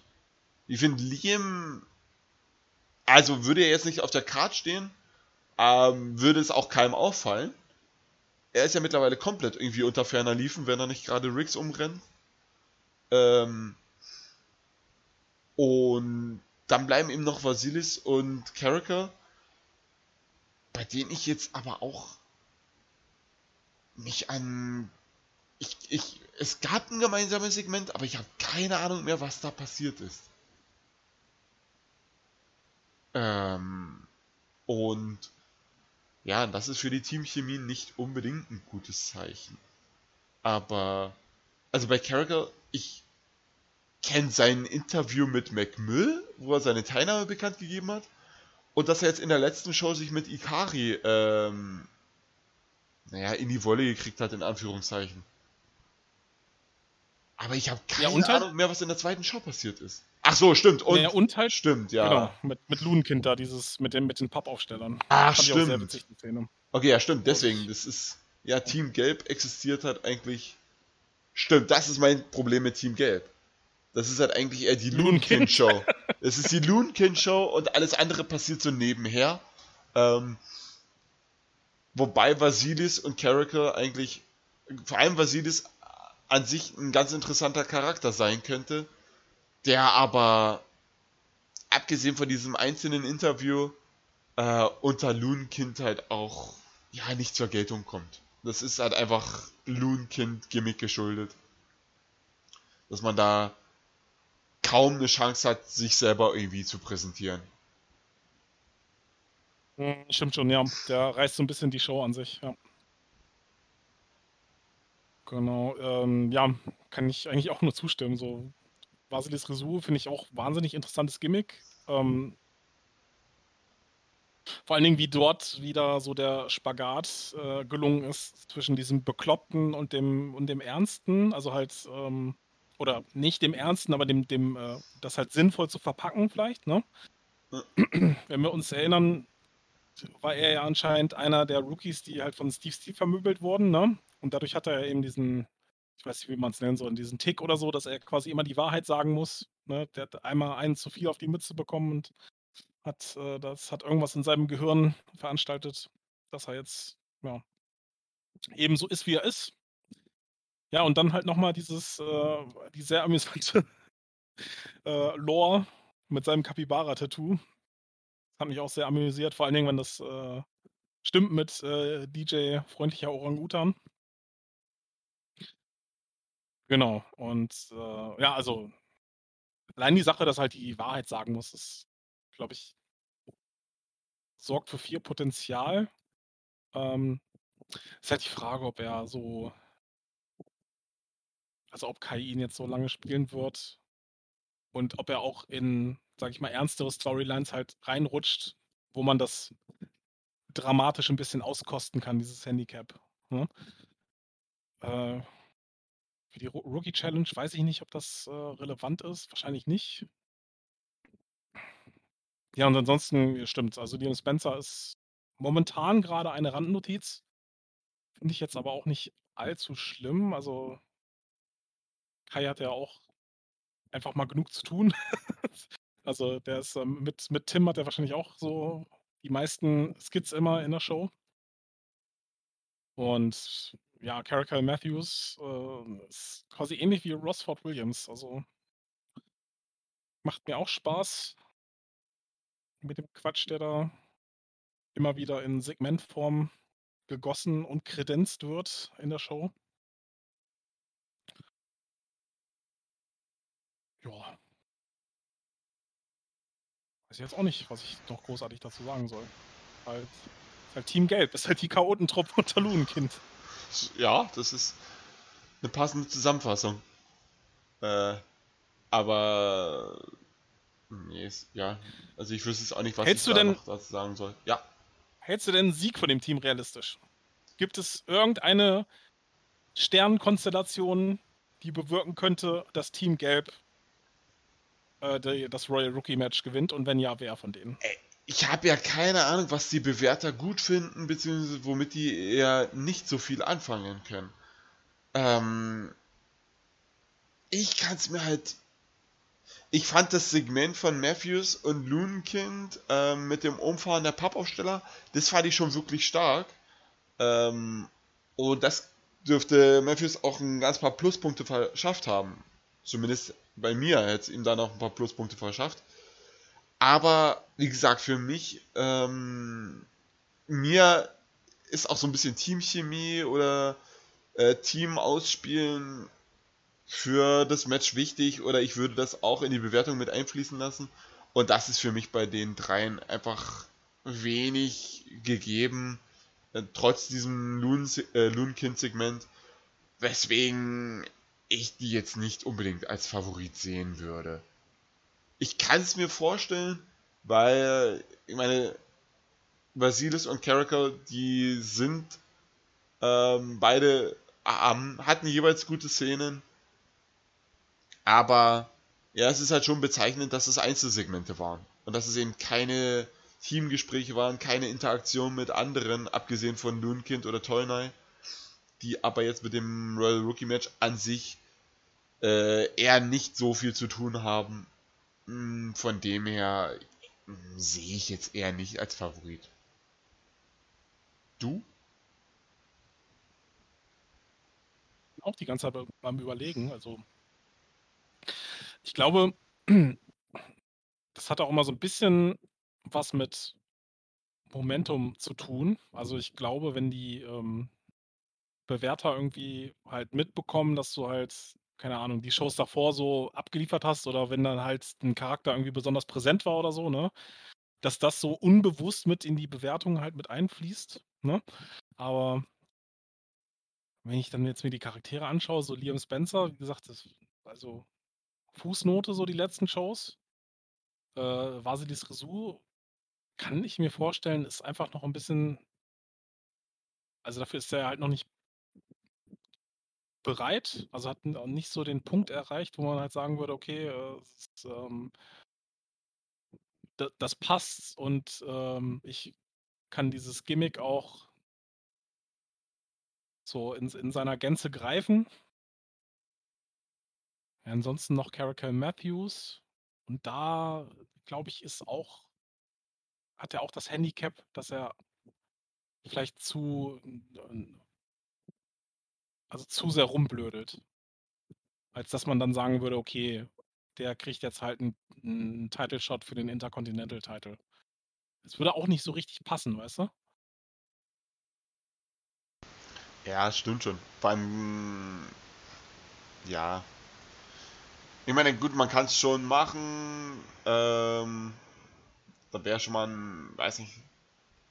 Wenn er jetzt das Titelmatch kriegen würde, dann würde er da verlieren. Ähm, aber er würde dann eben Gold lecken und äh, würde dann Rosford Williams dafür heiß machen, dass sie jetzt doch dann die Tag Team Titel äh, sich dann wenigstens holen. Denn Gold ist geil. Ähm, aber nee, ich weiß nicht, ich, ich sehe die auch äh, nicht im nicht im IC-Titelmatch unbedingt. Nee. Mal schauen. Also es ist ja an und für sich zwei beziehungsweise theoretisch sogar drei nette Einzelcharaktere oder bis gute Einzelcharaktere. Äh, Mit Spencer bin ich ja nie so wirklich warm geworden. Aber fungiert für mich, äh, funktioniert für mich als Team nur bedingt und ja, stimmt schon, äh, dass wenn man manchmal einen guten Stand gerade hat oder gerade äh, quasi einen guten Lauf hat, dass das auf die Bewerter äh, Einfluss haben kann. Aber sehe ich jetzt auch nicht so, dass die gerade so einen guten Lauf haben, beziehungsweise dass die über mehrere Shows hinweg wirklich äh, das Heft in die Hand genommen haben. Also allein schon dadurch, dass ich jetzt ein Weilchen überlegen musste, bis mir wieder eingefallen ist, was die vor zwei Shows gemacht haben. Und das dann letztendlich ein Loonkind-Segment war. Mit Gästen. Schwimmt alles in einer Blödelsuppe. ja, so. Naja. Äh, aber gut. Wenn wir nichts mehr zu Team Gelb zu sagen haben, dann bleibt uns das Team Pink mit dem Fragezeichen, Fragezeichen, Fragezeichen Mentor und den Mitgliedern El Metzli und Tsuki Nosagi. Der Mexikaner und der Japaner. Wie man es genau. halt so kennt. Die fantasieren. Äh, ja. Sehr gerne. Wobei in, letz also in der letzten Promo auch irgendwie schon weniger als noch zu Beginn. Hatte ich das Gefühl. Ich hatte irgendwie den Eindruck, es ging ein bisschen weg vom, ähm, ja, eure Fantasie begreift uns nicht, hin zu normaler Mysteriosität, sage ich mal. Aber vielleicht war das jetzt auch nur mein Eindruck, vielleicht ist das jetzt auch nur mein Eindruck, gerade nachdem ich die Shows nicht mehr so komplett intus habe. Aber. Nee, ich finde, atmosphärisch ist es auf jeden Fall. Und ich finde, es wird auch, äh, dieses ganze Mysteriöse wird gut ausgespielt. Aber es ist halt schon sehr, sehr verwirrend und äh, noch sehr viel, sehr unklar, was das denn jetzt eigentlich soll, beziehungsweise was die eigentlich wollen und wer denn jetzt dieser maskierte Mentor ist und woraus er die denn befreit hat, aus welcher schwierigen Lage oder aus welcher schwierigen Vergangenheit. Und warum Thor das Match damals einfach so hergeschenkt hat. Abgesehen davon, dass Thor der maskierte Mentor ist. Warum wir den nicht erkennen, das weiß man nicht. Ist er das, wirklich? Na, keine Ahnung. Soll, also, okay. weiß ich. Ich dachte, vielleicht gab es da irgendwie in den Segmenten so einen Hinweis oder so. Hm, mir wäre jetzt keiner aufgefallen. Oder? Nö. Nö, wüsste ich jetzt nichts. Äh, aber ja, also das Team. Hm? Äh, ja, Entschuldige, dass ich. Äh, also das Team ich mag die Grundidee dahinter, beziehungsweise ich, ich bin eh Mysteriosität, ja, freilich immer her damit, nehme ich. Ähm, aber mir schießt das Ganze doch ein bisschen übers Ziel hinaus teilweise, beziehungsweise es wirkt für mich manchmal nicht unbedingt mysteriös, sondern eher irgendwie wirr und äh, konfus. Und da, finde ich, hapert es dann für mich manchmal noch ein bisschen dass dann einfach auf Krampf irgendwie Mysteriosität erschaffen wird, indem da irgendwelche Sachen angedeutet werden, aber nichts ausgesprochen wird. Und äh, das Problem für mich ist, dass diese offenen Fässer dann auch nie geschlossen werden, beziehungsweise bisher zumindest nicht geschlossen werden. Also, weil mich würde jetzt schon ein bisschen noch interessieren, was denn Team Pink für eine Vergangenheit, hat, Vergangenheit hatte, wie die zum Mentor gefunden haben. Ähm, ja, was ist mit den Rabbits? Warum mögen sie den Hasen überhaupt? Also, gibt so einiges, was mich noch interessieren würde.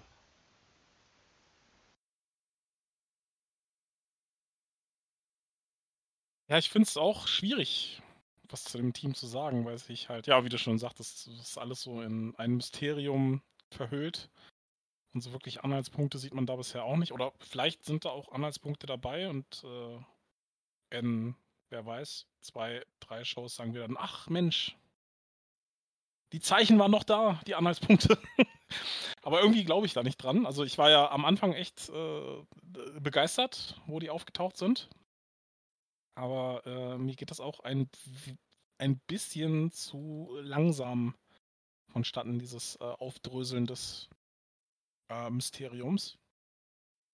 Ähm, ja, so wie ich das verstanden habe, ist der Mentor von den beiden, war der schon mal in der Liga. Also wir haben, wir müssten den theoretisch schon mal gesehen haben, wenn ich das jetzt richtig gedeutet habe. Ja. Wo wurde das gesagt? Oder was, hast du das noch irgendwie im Kopf? Ich glaube hier in dieser Show, also ich habe das Skit offen, ich schaue auch gerade, aber äh, finde es jetzt auch nicht auf Anhieb. Oder ich habe es mir eingebildet, das kann auch sein. Kannst du mir ganz schön auf die Sprünge helfen, wo man die Szene finden könnte? Ich bin jetzt gerade Äh, auf Seite der aktuellen 1. Show auf der zweiten Seite direkt nach dem Match, nach dem Match Ikari gegen Matthews. Ah, okay. Äh, Match haben wir hier. Okay, hahaha, bitte. Uiuiui. Nicht auch mit dem Seitenhieb, dass das Ganze bewertet wurde. Bei einer Wahl hätte man gesagt, dass eine Stimme den Unterschied gemacht hat. Das war doch ein Match, was bewertet wurde. Ja, genau. Und es gab einen Bewerter, weil die anderen Ah, okay. noch zu tun hatten zu dem Zeitpunkt. Ja, Sommerloch. Matches, Matches geschrieben zum Beispiel. Äh, dank deiner Fantasie gibt es uns. Äh, ja, es ist halt dieses. Dank deiner Fantasie gibt es uns. Dank dir sind wir aus diesem Loch, diesem Ort entflohen und dürfen zeigen, dass wir mehr sind als das, was du damals vorgefunden hast. Ja, ist ja die Frage. Wo wart ihr? Genau, und sie sind durch die Hölle gegangen. Also, äh, denen muss ja auch was ganz Schlimmes passiert sein. Ne? Nur da ist halt so, da frage ich mich dann auch so berechtigterweise, so, ja, okay, ihr, ihr sagt mir jetzt, ähm, dass euch was ganz Schlimmes zugestoßen ist. Aber davon merke ich hier, im- also im Hier und Jetzt nichts. Ne? Also so dieses klassische, was man ja auch immer so bei, bei äh, also, äh, also diese Methodik, die du halt beim, beim Schreiben irgendwie anwendest, so dieses äh, Show, Don't Tell, ne? Und da wird uns das so erzählt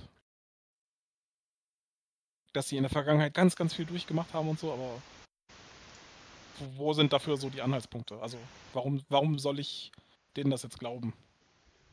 Ja. Ja. Keine Ahnung. Das ist irgendwie nicht so äh, ganz leicht. Aber ich, ich, ich muss. Ähm, ich muss mich noch bedanken. Bei. Äh, bei den Rabbits. Ich habe ein neues Wort gelernt. Ein englisches Wort. Äh, Wuthering. Habe ich vorher noch nie gehört. Wie, Steht das? wie Kate Bush in ihrem roten Kleid wutheringt er sich durch die Heights. Es gibt anscheinend ein Lied von Kate Bush namens Wuthering Heights. Wuthering. Hab dann recherchiert, das heißt stürmisch. Ich dachte nämlich zuerst, das war ein Tippfehler und es sollte eigentlich Wuthering Heights heißen und hab schon irgendwie die ganze Zeit gewitzelt, hihi, Wuthering, was ist denn ein Wuthering? Aber nein, das Wort Wuthering gibt's. Okay. Das hat mich. Schreibe ich gleich mal meinen nächsten Englischaufsatz, wenn ich mal wieder in die Schule gehe. Und ich gleich Leseverständnis fünfte Klasse. Was heißt Wuthering? Ähm, aber ich versuche jetzt hier immer noch rauszufinden, ob die Person denn irgendwie bekannt ist. Seine Stimme setzt dem Ganzen noch den Punkt auf den Strich. Ja, okay, also äh, die Stimme ist halt unheimlich, aber äh, steht jetzt nicht da, dass man den irgendwie kennen sollte. Oh, dann habe ich es mir vielleicht auch nur. Oder es war in der Show von vor zwei Wochen, äh, aber ja. Vielleicht habe ich es mir ausgemalt in meiner Fantasie. Vielleicht ist dieser Gedanke meiner Fantasie entsprungen. Aber ja, ähm, Thema Fantasie, wie, wie sagen dir die neuen Namen zu? Kannst du damit leben? Hast du damit ein Problem? Ja, hatte ich, glaube ich, auch mal Feedback geschrieben, dass ich äh, den, den Namen sehr mag. Also Chasing Rabbits äh, finde ich auch so cool äh, durch die extravagante Schreibweise. Finde ich sogar noch ein bisschen cooler. Und ja, weiß, äh, es gibt halt nicht so viel zu sagen zu, den, zu dem Team an sich halt. Ne? Also es ist halt alles irgendwie geheimnisvoll und mal gucken, ob es noch irgendwo hinführt. Ich hoffe es zumindest. Also ich hoffe, der Mario spielt die ja, glaube ich. Ähm, hat sich da einen entsprechenden Plan zurechtgelegt. Ähm, ja, das war's. Ich weiß nicht, was ich dazu sagen soll. Es tut mir leid. Nee, ja, Mir fehlen die Worte. das ist auch Sinn der Sache. Nein, ich glaube, also ich, äh, ich bin auch gespannt, wie es da noch weitergeht, was dann, äh, wie die Mysterien noch aufgelöst werden. Ähm, ob die irgendwie noch aufgelöst werden. Also, ähm, ich gehe auch davon aus, dass da noch. Also, dass da noch einiges passieren wird. Ich bin nur gespannt, wie es dann nach dem ähm, Rookie-Match weitergeht. Mit wem die dann fäden werden, mit wem die eine Geschichte starten könnten. Ähm, ja, irgendeine Tag-Team-Fehde wäre schön. Ich frage mich gerade, gegen wen am besten. Ich meine, gut, eine Möglichkeit wäre es natürlich gegen äh, Muskelmiller plus Daniel oder Steel anzutreten. Dann hat man auf jeden Fall die Sicherheit, dass man die Charaktere so entwickeln kann, wie man selber äh, will, bis es dann gegen eine Fehde gegen wirklich wen anderes geht. Aber ja, abwarten. Also das ist ein Team, äh, hängt sehr, sehr in der Schwebe. Ich bin sehr gespannt, wie es mit denen dann weitergeht und was man dann zu Brainwashed äh, über die beiden sagen wird.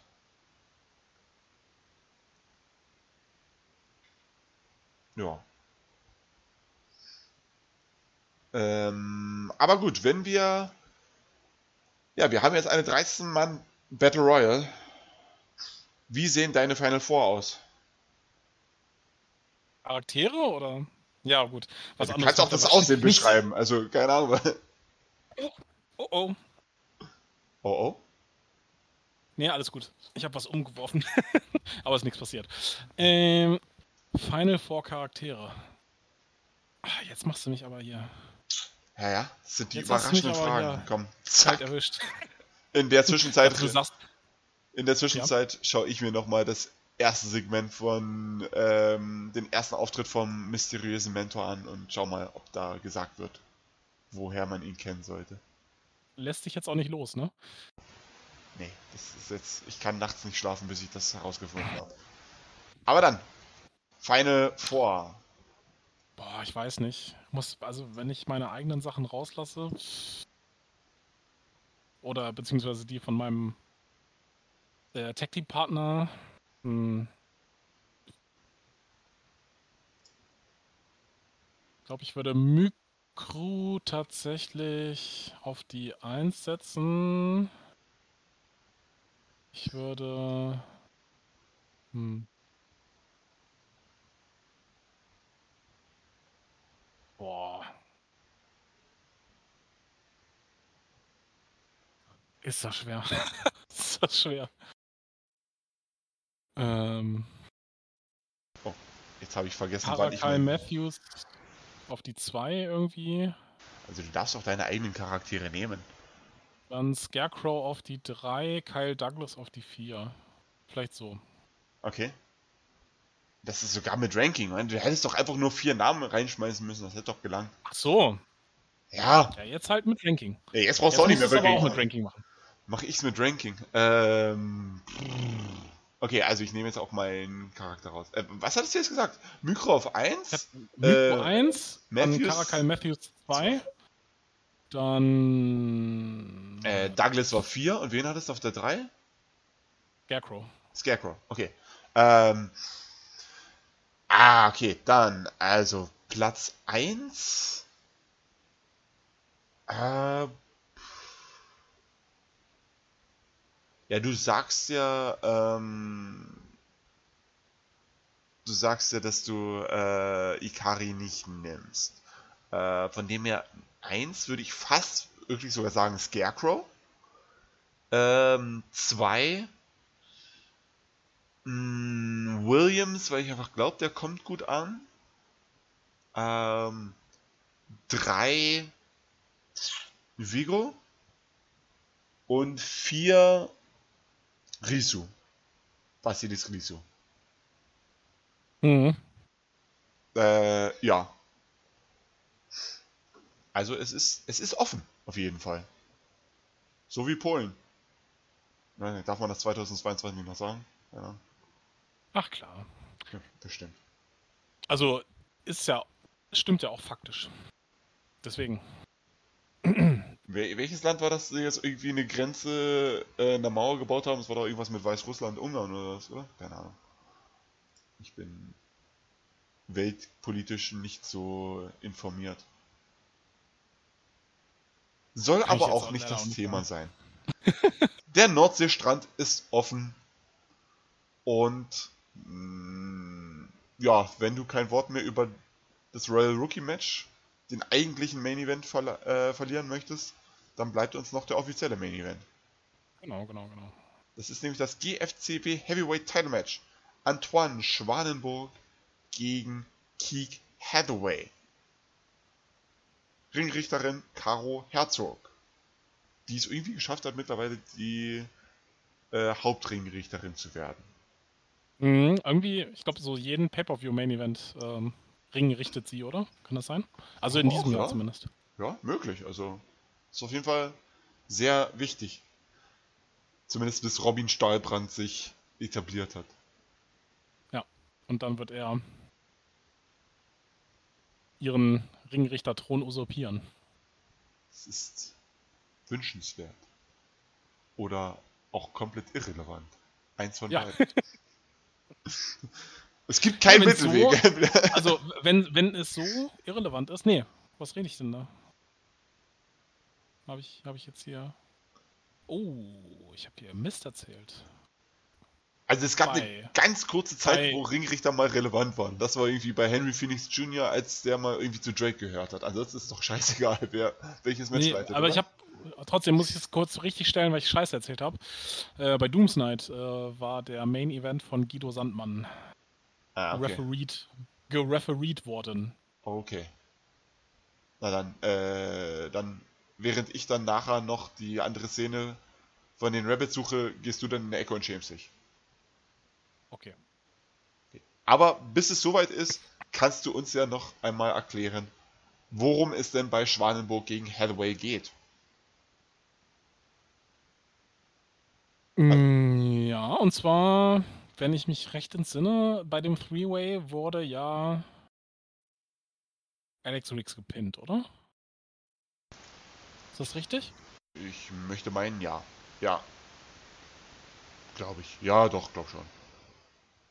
Und wenn das nicht richtig war und ich da gerade. Ähm, Nee, doch, das war, Erinnerung doch, habe- das war richtig. Das hatte ich so in die Gruppe bei uns geschrieben, dass ich den Pin fresse, damit ein Rückmatch zwischen den beiden noch leichter zu erklären und zu begründen ist. Ah, okay, gut, okay. Dann äh, ist das ja einmal die Sache. Und äh, dann zum anderen, der Claim war von Schwanenburg ja auch, ähm, ihm wurde ja so die Tour vermasselt, so ein bisschen durch äh, das Eingreifen von Holly Hutcherson und den Krankenhausaufenthalt äh, von Keith Hathaway. Da konnte er sich nicht richtig äh, vorbereiten auf sein Match und ähm, da hat dann um für ihn zu sprechen, seine werte Gattin, die Frau Amelie Schwanburg, einen Brief verfasst an das Office der GFCW, um nochmal deutlich zu machen, dass es, äh, dass äh, Antoine Schwanburg auf jeden Fall noch ein Titelmatch ähm, zusteht, weil, ja, er sein eigentlich angedachtes Titelmatch ja nicht äh, so durchziehen konnte, wie es eigentlich geplant war. Ähm, genau. Dieser Brief wurde dann mit äh, Eric Fletchers bzw. deiner lieblichen Frauenstimme verlesen bei ähm, GFCW War Evening. Und ähm, ich glaube, das wurde in der gleichen Show auch direkt fix gemacht, wenn mich nicht alles täuscht. Ähm, Ja, in dem, Se in Genau. dem Segment selber sogar. Also das war dann quasi der letzte Ah, Satz okay. der, der Szene. Äh, ja, pass machen wir. Ah, alles klar, okay, gut. Genau. Und dann äh, wurde parallel dazu noch ein äh, Nebenschauplatz aufgemacht, nämlich, ähm, dass sich, äh, also zuerst ist ähm, Anton Schwanburg auf Holly Hutcherson zugegangen und ähm, hat ihn ermahnt, sich ähm, rauszuhalten aus dieser Fehde.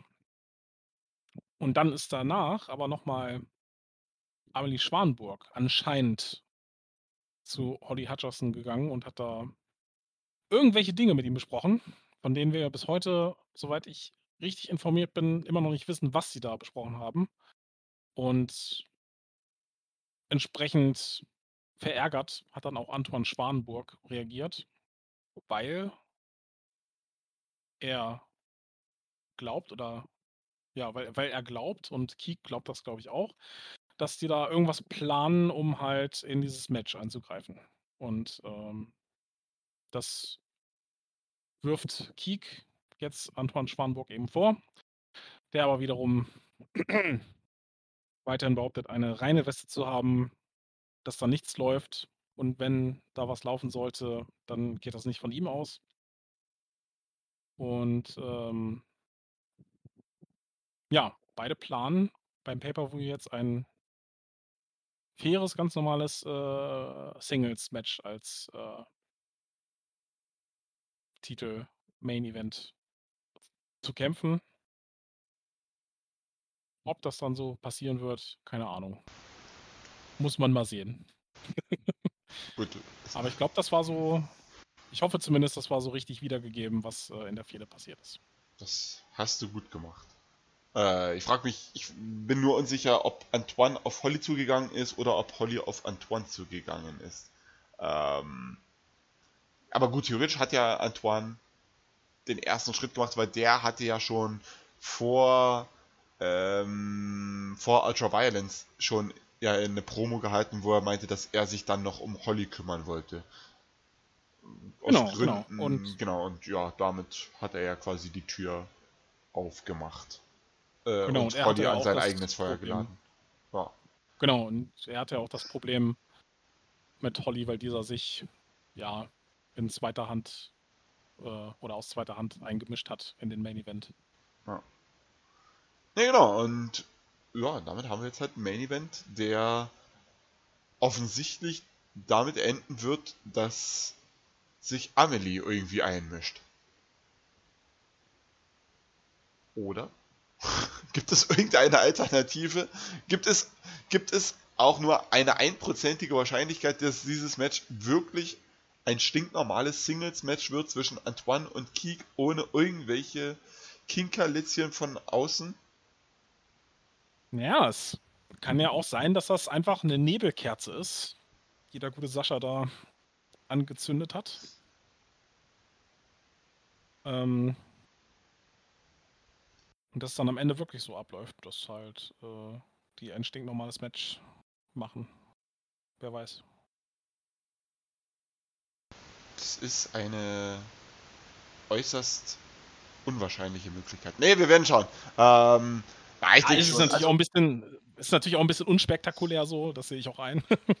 ist dann wieder so wie das Match äh, Yannick gegen, äh, gegen Antoine mit Camden als extra Commissioner, der einfach scheißegal war. Der einfach am Ring stand, weil ich es vergessen habe, mir ein Pay-Per-View-Match zu, äh, zu besorgen. Aber die Frage ist halt, wenn das dann der Fall ist, ne? Also nehmen wir mal an, ähm, Amelie steckt irgendwie mit Holly unter einer Decke. Der jetzt erstmal weg ist, so, ne? Also der kann theoretisch physisch nicht auftauchen. Das Wortwörtlich, ja. Sein, sein böser Zwilling taucht auf und. Oder sein guter Zwilling ist es dann ja eigentlich. Ähm, und veranstaltet da irgendwas am Ring. Also. Es, es ist jetzt, in, das ist eine wahnsinnig wichtige Frage für den Pay-Per-View. Ist dieses Waldmatch live oder ist das vorher aufgezeichnet? Das hat wahnsinnig große Auswirkungen auf andere Matches. Ja, das werden wir dann wahrscheinlich erst beim Pay-Per-View erfahren. Diese Spannung. Aber ja, stimmt, genau. Das ist tatsächlich eine Frage, die wir uns stellen müssen, weil ansonsten würde ja diese ähm, Hinterzimmerabsprache, die anscheinend oder vielleicht auch nicht äh, passiert ist zwischen Amelie und äh, Hutcherson, die hätte dann überhaupt keinen Sinn, so wirklich.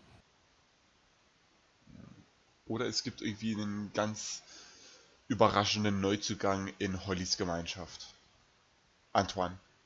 Na, aber das, also ich, ich vermute jetzt oder ich erwarte jetzt eigentlich keinen Heel-Turn Schwanenburgs sagen. Das ist dafür. Antoine oder Amelie? Naja, Antoine, wenn er jetzt wirklich Hollys Gemeinschaftsbeitreten sollte. Oder eben die, die, die fiese Hilfe von Holly letztendlich doch annimmt und Keek quasi auf eine falsche Fährte gelockt hat. Die, Altern das, die Alternative wäre. Das glaube ich auch nicht. Das ja. glaube ich halt auch nicht. Ähm, und fände es auch echt glaube ich, ein bisschen komisch. Also es würde so vor meinem geistigen Auge passt das irgendwie nicht zusammen. Ähm, aber was ich mir halt vorstellen könnte, ist, dass Amelie vielleicht heel turnt. Und halt, ähm, also sie kann Antoine ja trotzdem zum Titel verhelfen, theoretisch, mit einem Eingriff.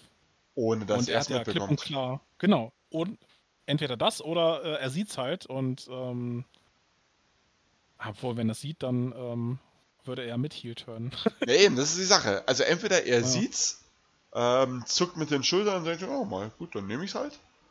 Oder er ist halt so ausgenockt und ähm, keine Ahnung, der Shiri ist bei ihm und Luna schlägt, kickt dann hinterrücks zwischen die Beine und Antoine merkt's nicht und rauscht ihn dann um und ähm, ja, und staubt halt so den Sieg ab und kann dann zumindest behaupten, dass er nichts mitbekommen hat. Wäre eine Möglichkeit, hm, könnte man irgendwie rüberbringen. Mal schauen.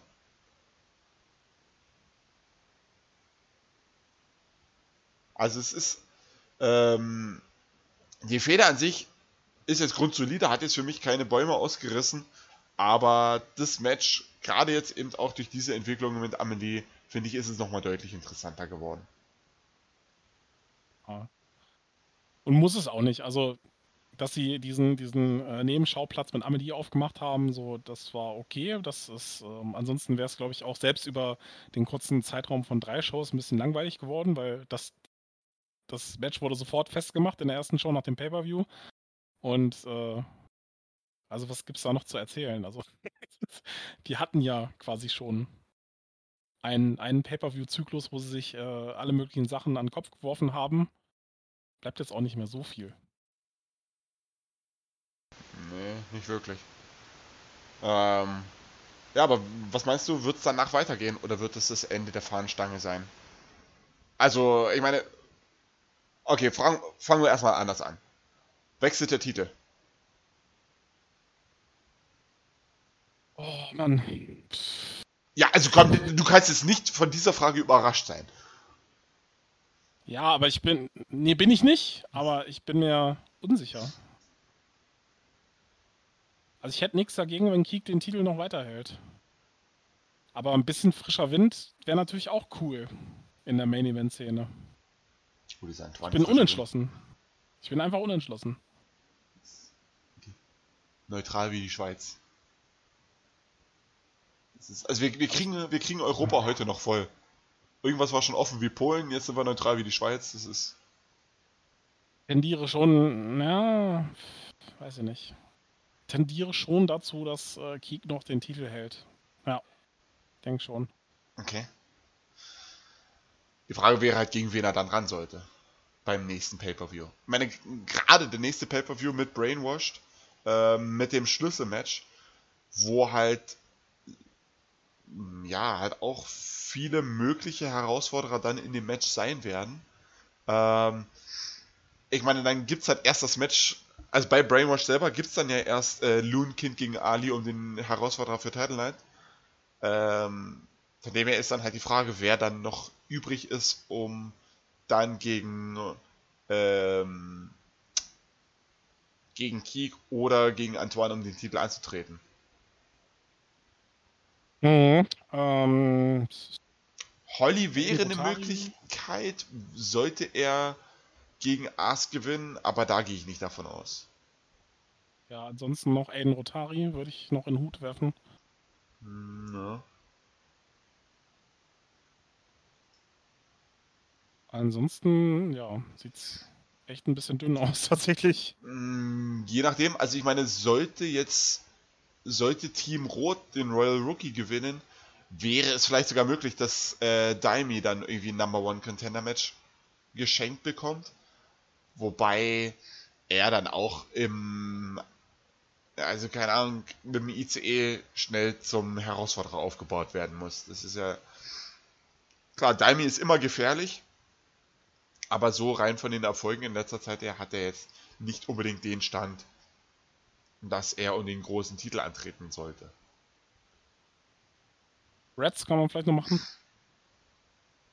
Er ist ähnlich. Der hat jetzt einen Sieg gegen Daimi, aber jetzt ja dann, jetzt schwebt er quasi auch wieder im, in der, oder hängt er in der Schwebe. Hat nicht wirklich was zu tun. Mal schauen. Also ich meine, gut, aber bei Brainwash, gut, bei Brainwash geht's um, da geht's um den Schlüssel. Da ist letztendlich auch das GFCW-Titelmatch letztendlich gar nicht so wichtig und es wird ja auch nicht der Main Event sein.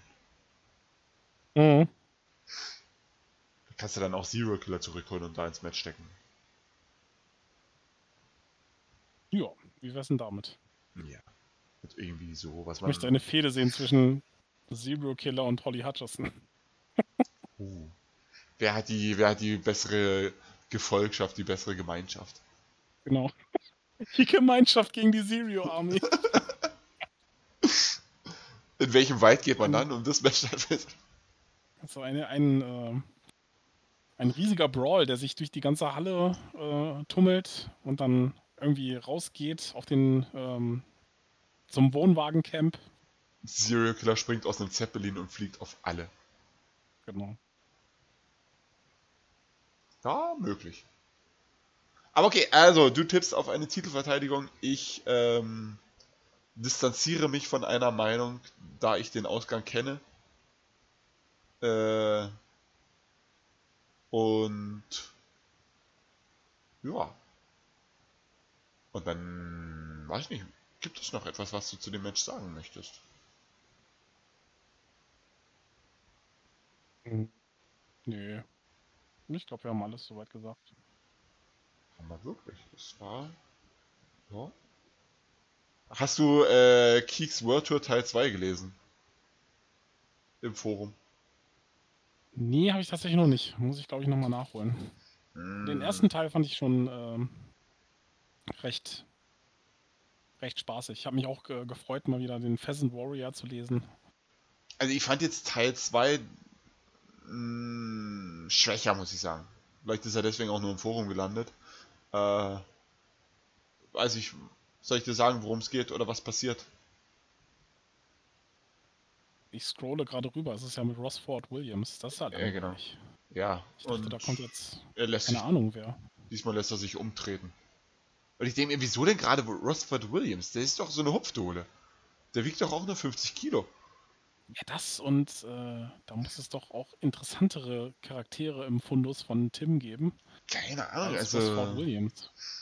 ich mir irgendwie Gator, Rickson, wie auch immer. Also gerade Rickson hätte ich irgendwie ganz passend gefunden. Der hat ja immerhin den letzten oder den Einzelmatch-Sieg gegen äh, Schwanburg gehabt, aber vielleicht hebt er sich das auch für Teil 3 der World Tour dann beim Pay-Per-View selber auf. Ähm, weil das wäre für mich jetzt eigentlich schon ein offensichtlicher Partner äh, für eine Begegnung gewesen. Ich meine, so Oder ist ja Savan wäre mega geil gewesen. so ist ja Aber auch in der Liga gestartet, also ähm, nee, bei dem ja, warte mal, was ist denn jetzt? Rostford Williams. Gibt's nicht mal. Der hat nicht mal einen Roster-Eintrag. Zu verarschen. Wo ist Rostford Williams? Gibt's einfach nicht. Nee, den Es gibt gibt's ja nicht mal Flip, Flip Trip, gibt's ja nicht mal. Hä? Aber es gibt. Wieso gibt's bei der Royal Rookie nicht Findus McMorlock? Was ist da schiefgegangen? Wieso gibt es nicht P-Dog? Der P-Dog ist ja weg. Und ich Ja. glaube, ähm, äh, Findus ist Ist Ben, ähm, oder? Genau, und der ist, glaube ich, rausgeflogen, ähm, als noch das alte Protokoll am, Reagier am Regieren war. Ja, okay. Möglich. Ach, stimmt, der hatte auch irgendwie so ein Match gegen wen auch immer. Ähm, ja, aber jetzt mal ohne Scheiß, wieso gibt es. Wieso gibt es Fliptrip nicht als Roster-Eintrag? Was ist da los? Was ist da los? Ja, egal. Also schwer ist er jedenfalls nicht, deswegen ich verstehe es nicht, warum der ihn, äh, warum der ja dann ausgerechnet äh, Kiek umtreten sollte. Aber ist ja wurscht. Forensegmente sind jetzt eh äh, nicht so kanonmäßig für mich im, unbedingt, außer die werden in der Show auch nochmal aufgegriffen. In diesem Sinne, möchtest du noch Worte über Daniel verlieren und dessen Erklärung oder die Geschichte mit Muskelmüller und Steel? Also Steve Hm. Nicht Steel mit I. Das Ich gerade hab's ein nicht sehr gelesen. gequältes Nein? Ich hab's, ich, ich hab's nicht gelesen. War, Die Sache ist, dass wenn du es liest, wirst du danach auch nicht klüger. Oder du, du verstehst es danach nicht unbedingt mehr. Ähm, also, Miller hat JBD versprochen, dass er sich um Daniel kümmert. Anscheinend. Okay. Ähm, wann ist JBD gestorben? Das war doch Ende 2020. Der war doch jetzt schon ein Jahr tot. Oder der ist doch jetzt schon anderthalb Jahre tot. Kann Äh. Und ey, lass mich jetzt auch nochmal. Von dem her, äh, oder? Wann ist denn jetzt, wann ist der denn gestorben jetzt? Oh, leck mich doch am Arsch hier. Stell mir doch nicht so komische Fragen, Junge. Ähm. Wo findet man das raus? Roleplay-Bereich. Äh. Hund aus Com. Damals als Moral noch wichtig war. Was haben wir hier?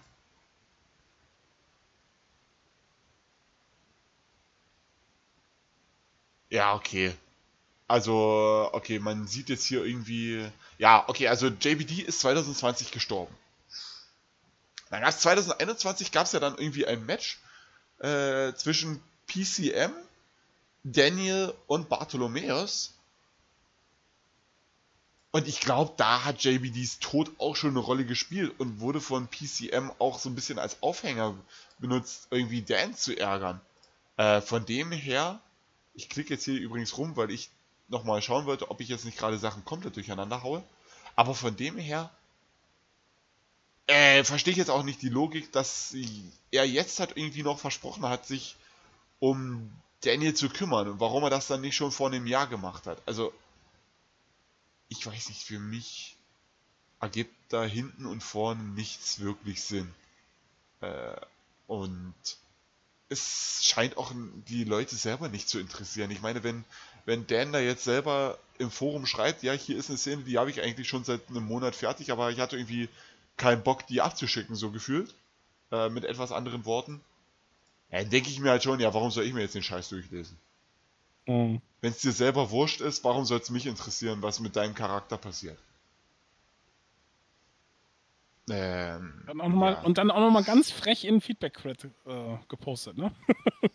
ja, aber es ist, äh, Kann, aber dann, kann ja sein, dass dann mehr Leute sich das dann durchlesen. Das ist neu. Also es gab ja schon wieder ein paar Leute, die Feedback auf mein Feedback gegeben haben. Ähm, ich weiß nicht, ob ich darauf jetzt noch Feedback geben soll, auf dieses Feedback, auf das Feedback und sagen soll, dass ich die Anmerkungen äh, nachvollziehen kann und ähm, ja, und das schon sehr interessant finde. Ich es aber noch viel interessanter fände, wenn die Leute selber irgendwie eine Meinung abgeben. Aber dass es noch Szenen nach Feedback nachgeschoben werden, ist neu, oder? Zumindest im Feedback-Thread. Die werden ja da manchmal noch in die Show reinkopiert. So, ach ja, Ja. habe ich vergessen. Aber keine Ahnung. Ich weiß nicht, was das sollte. Das stimmt. Aber was soll's. Äh, ist, jetzt ein, ist jetzt ein Thema, was man nicht unbedingt aufmachen muss. Oder möchtest du es gerne aufmachen?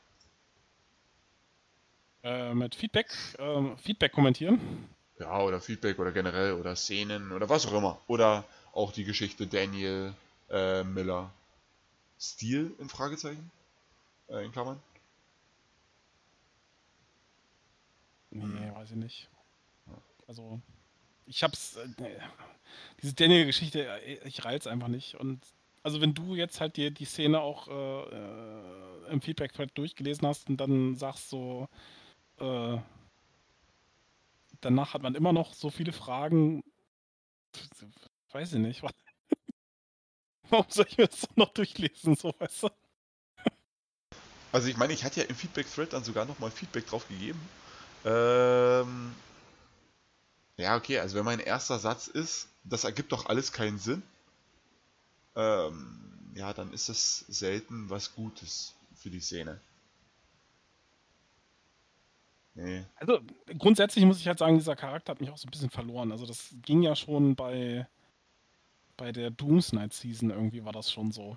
Da war er ja noch ziemlich aktiv und ähm, da hatte ich mir dann die RPs durchgelesen und ähm, ich habe nie so verstanden, was mir das sagen sollte. So, also welche Geschichte wird jetzt erzählt? Was ist so das, das Motiv, das Oberthema, ähm, warum gibt es überall diese ironische Brechung und so und naja. Es ist einfach, es ist einfach nicht meine Welt. Ja, nee, mal schauen. Vielleicht, vielleicht wird es da nochmal irgendwie eine Wendung geben, dass ich mich damit anfreunden kann, aber ähm, ja, dieser Weg wird kein leichter sein. Dieser Weg wird steinig und schwer. Ähm, ja. Wie Xavier Naidoo eins zu sagen pflegte. Das ist korrekt. Ähm, aber gut, dann ja, sind wir durch mit der Card. Ähm, möchtest du denn noch etwas sagen zu einem? Ja, wir haben jetzt zu zweit halt auch über drei Stunden geredet, also holla die Waldfee. ähm, aber ich fand, ich fand jetzt aber nicht, dass es irgendwie äh, sinnloses Blabla war. Also ich fand, das war schon sinnvoll, was wir da gesagt haben. Und wir haben uns, ich glaube, da wäre auch zu dritt oder zu viert nicht noch mehr rausgekommen. Hoffentlich. Ja. Hoffentlich haben wir genug sinnvolle Sachen gesagt. okay, wir hätten, sonst hätten wir es halt irgendwie kurz äh, gekürzt, sonst hätten wir halt irgendwie einen Satz weniger gesagt und gesagt, ja, ich schließe mich halt dem anderen an. Passt, weiter. Ja. Oder ich hätte Druck gemacht, dass ich essen will. Ja. Das ist eine ähm, richtig gute Idee. Ja.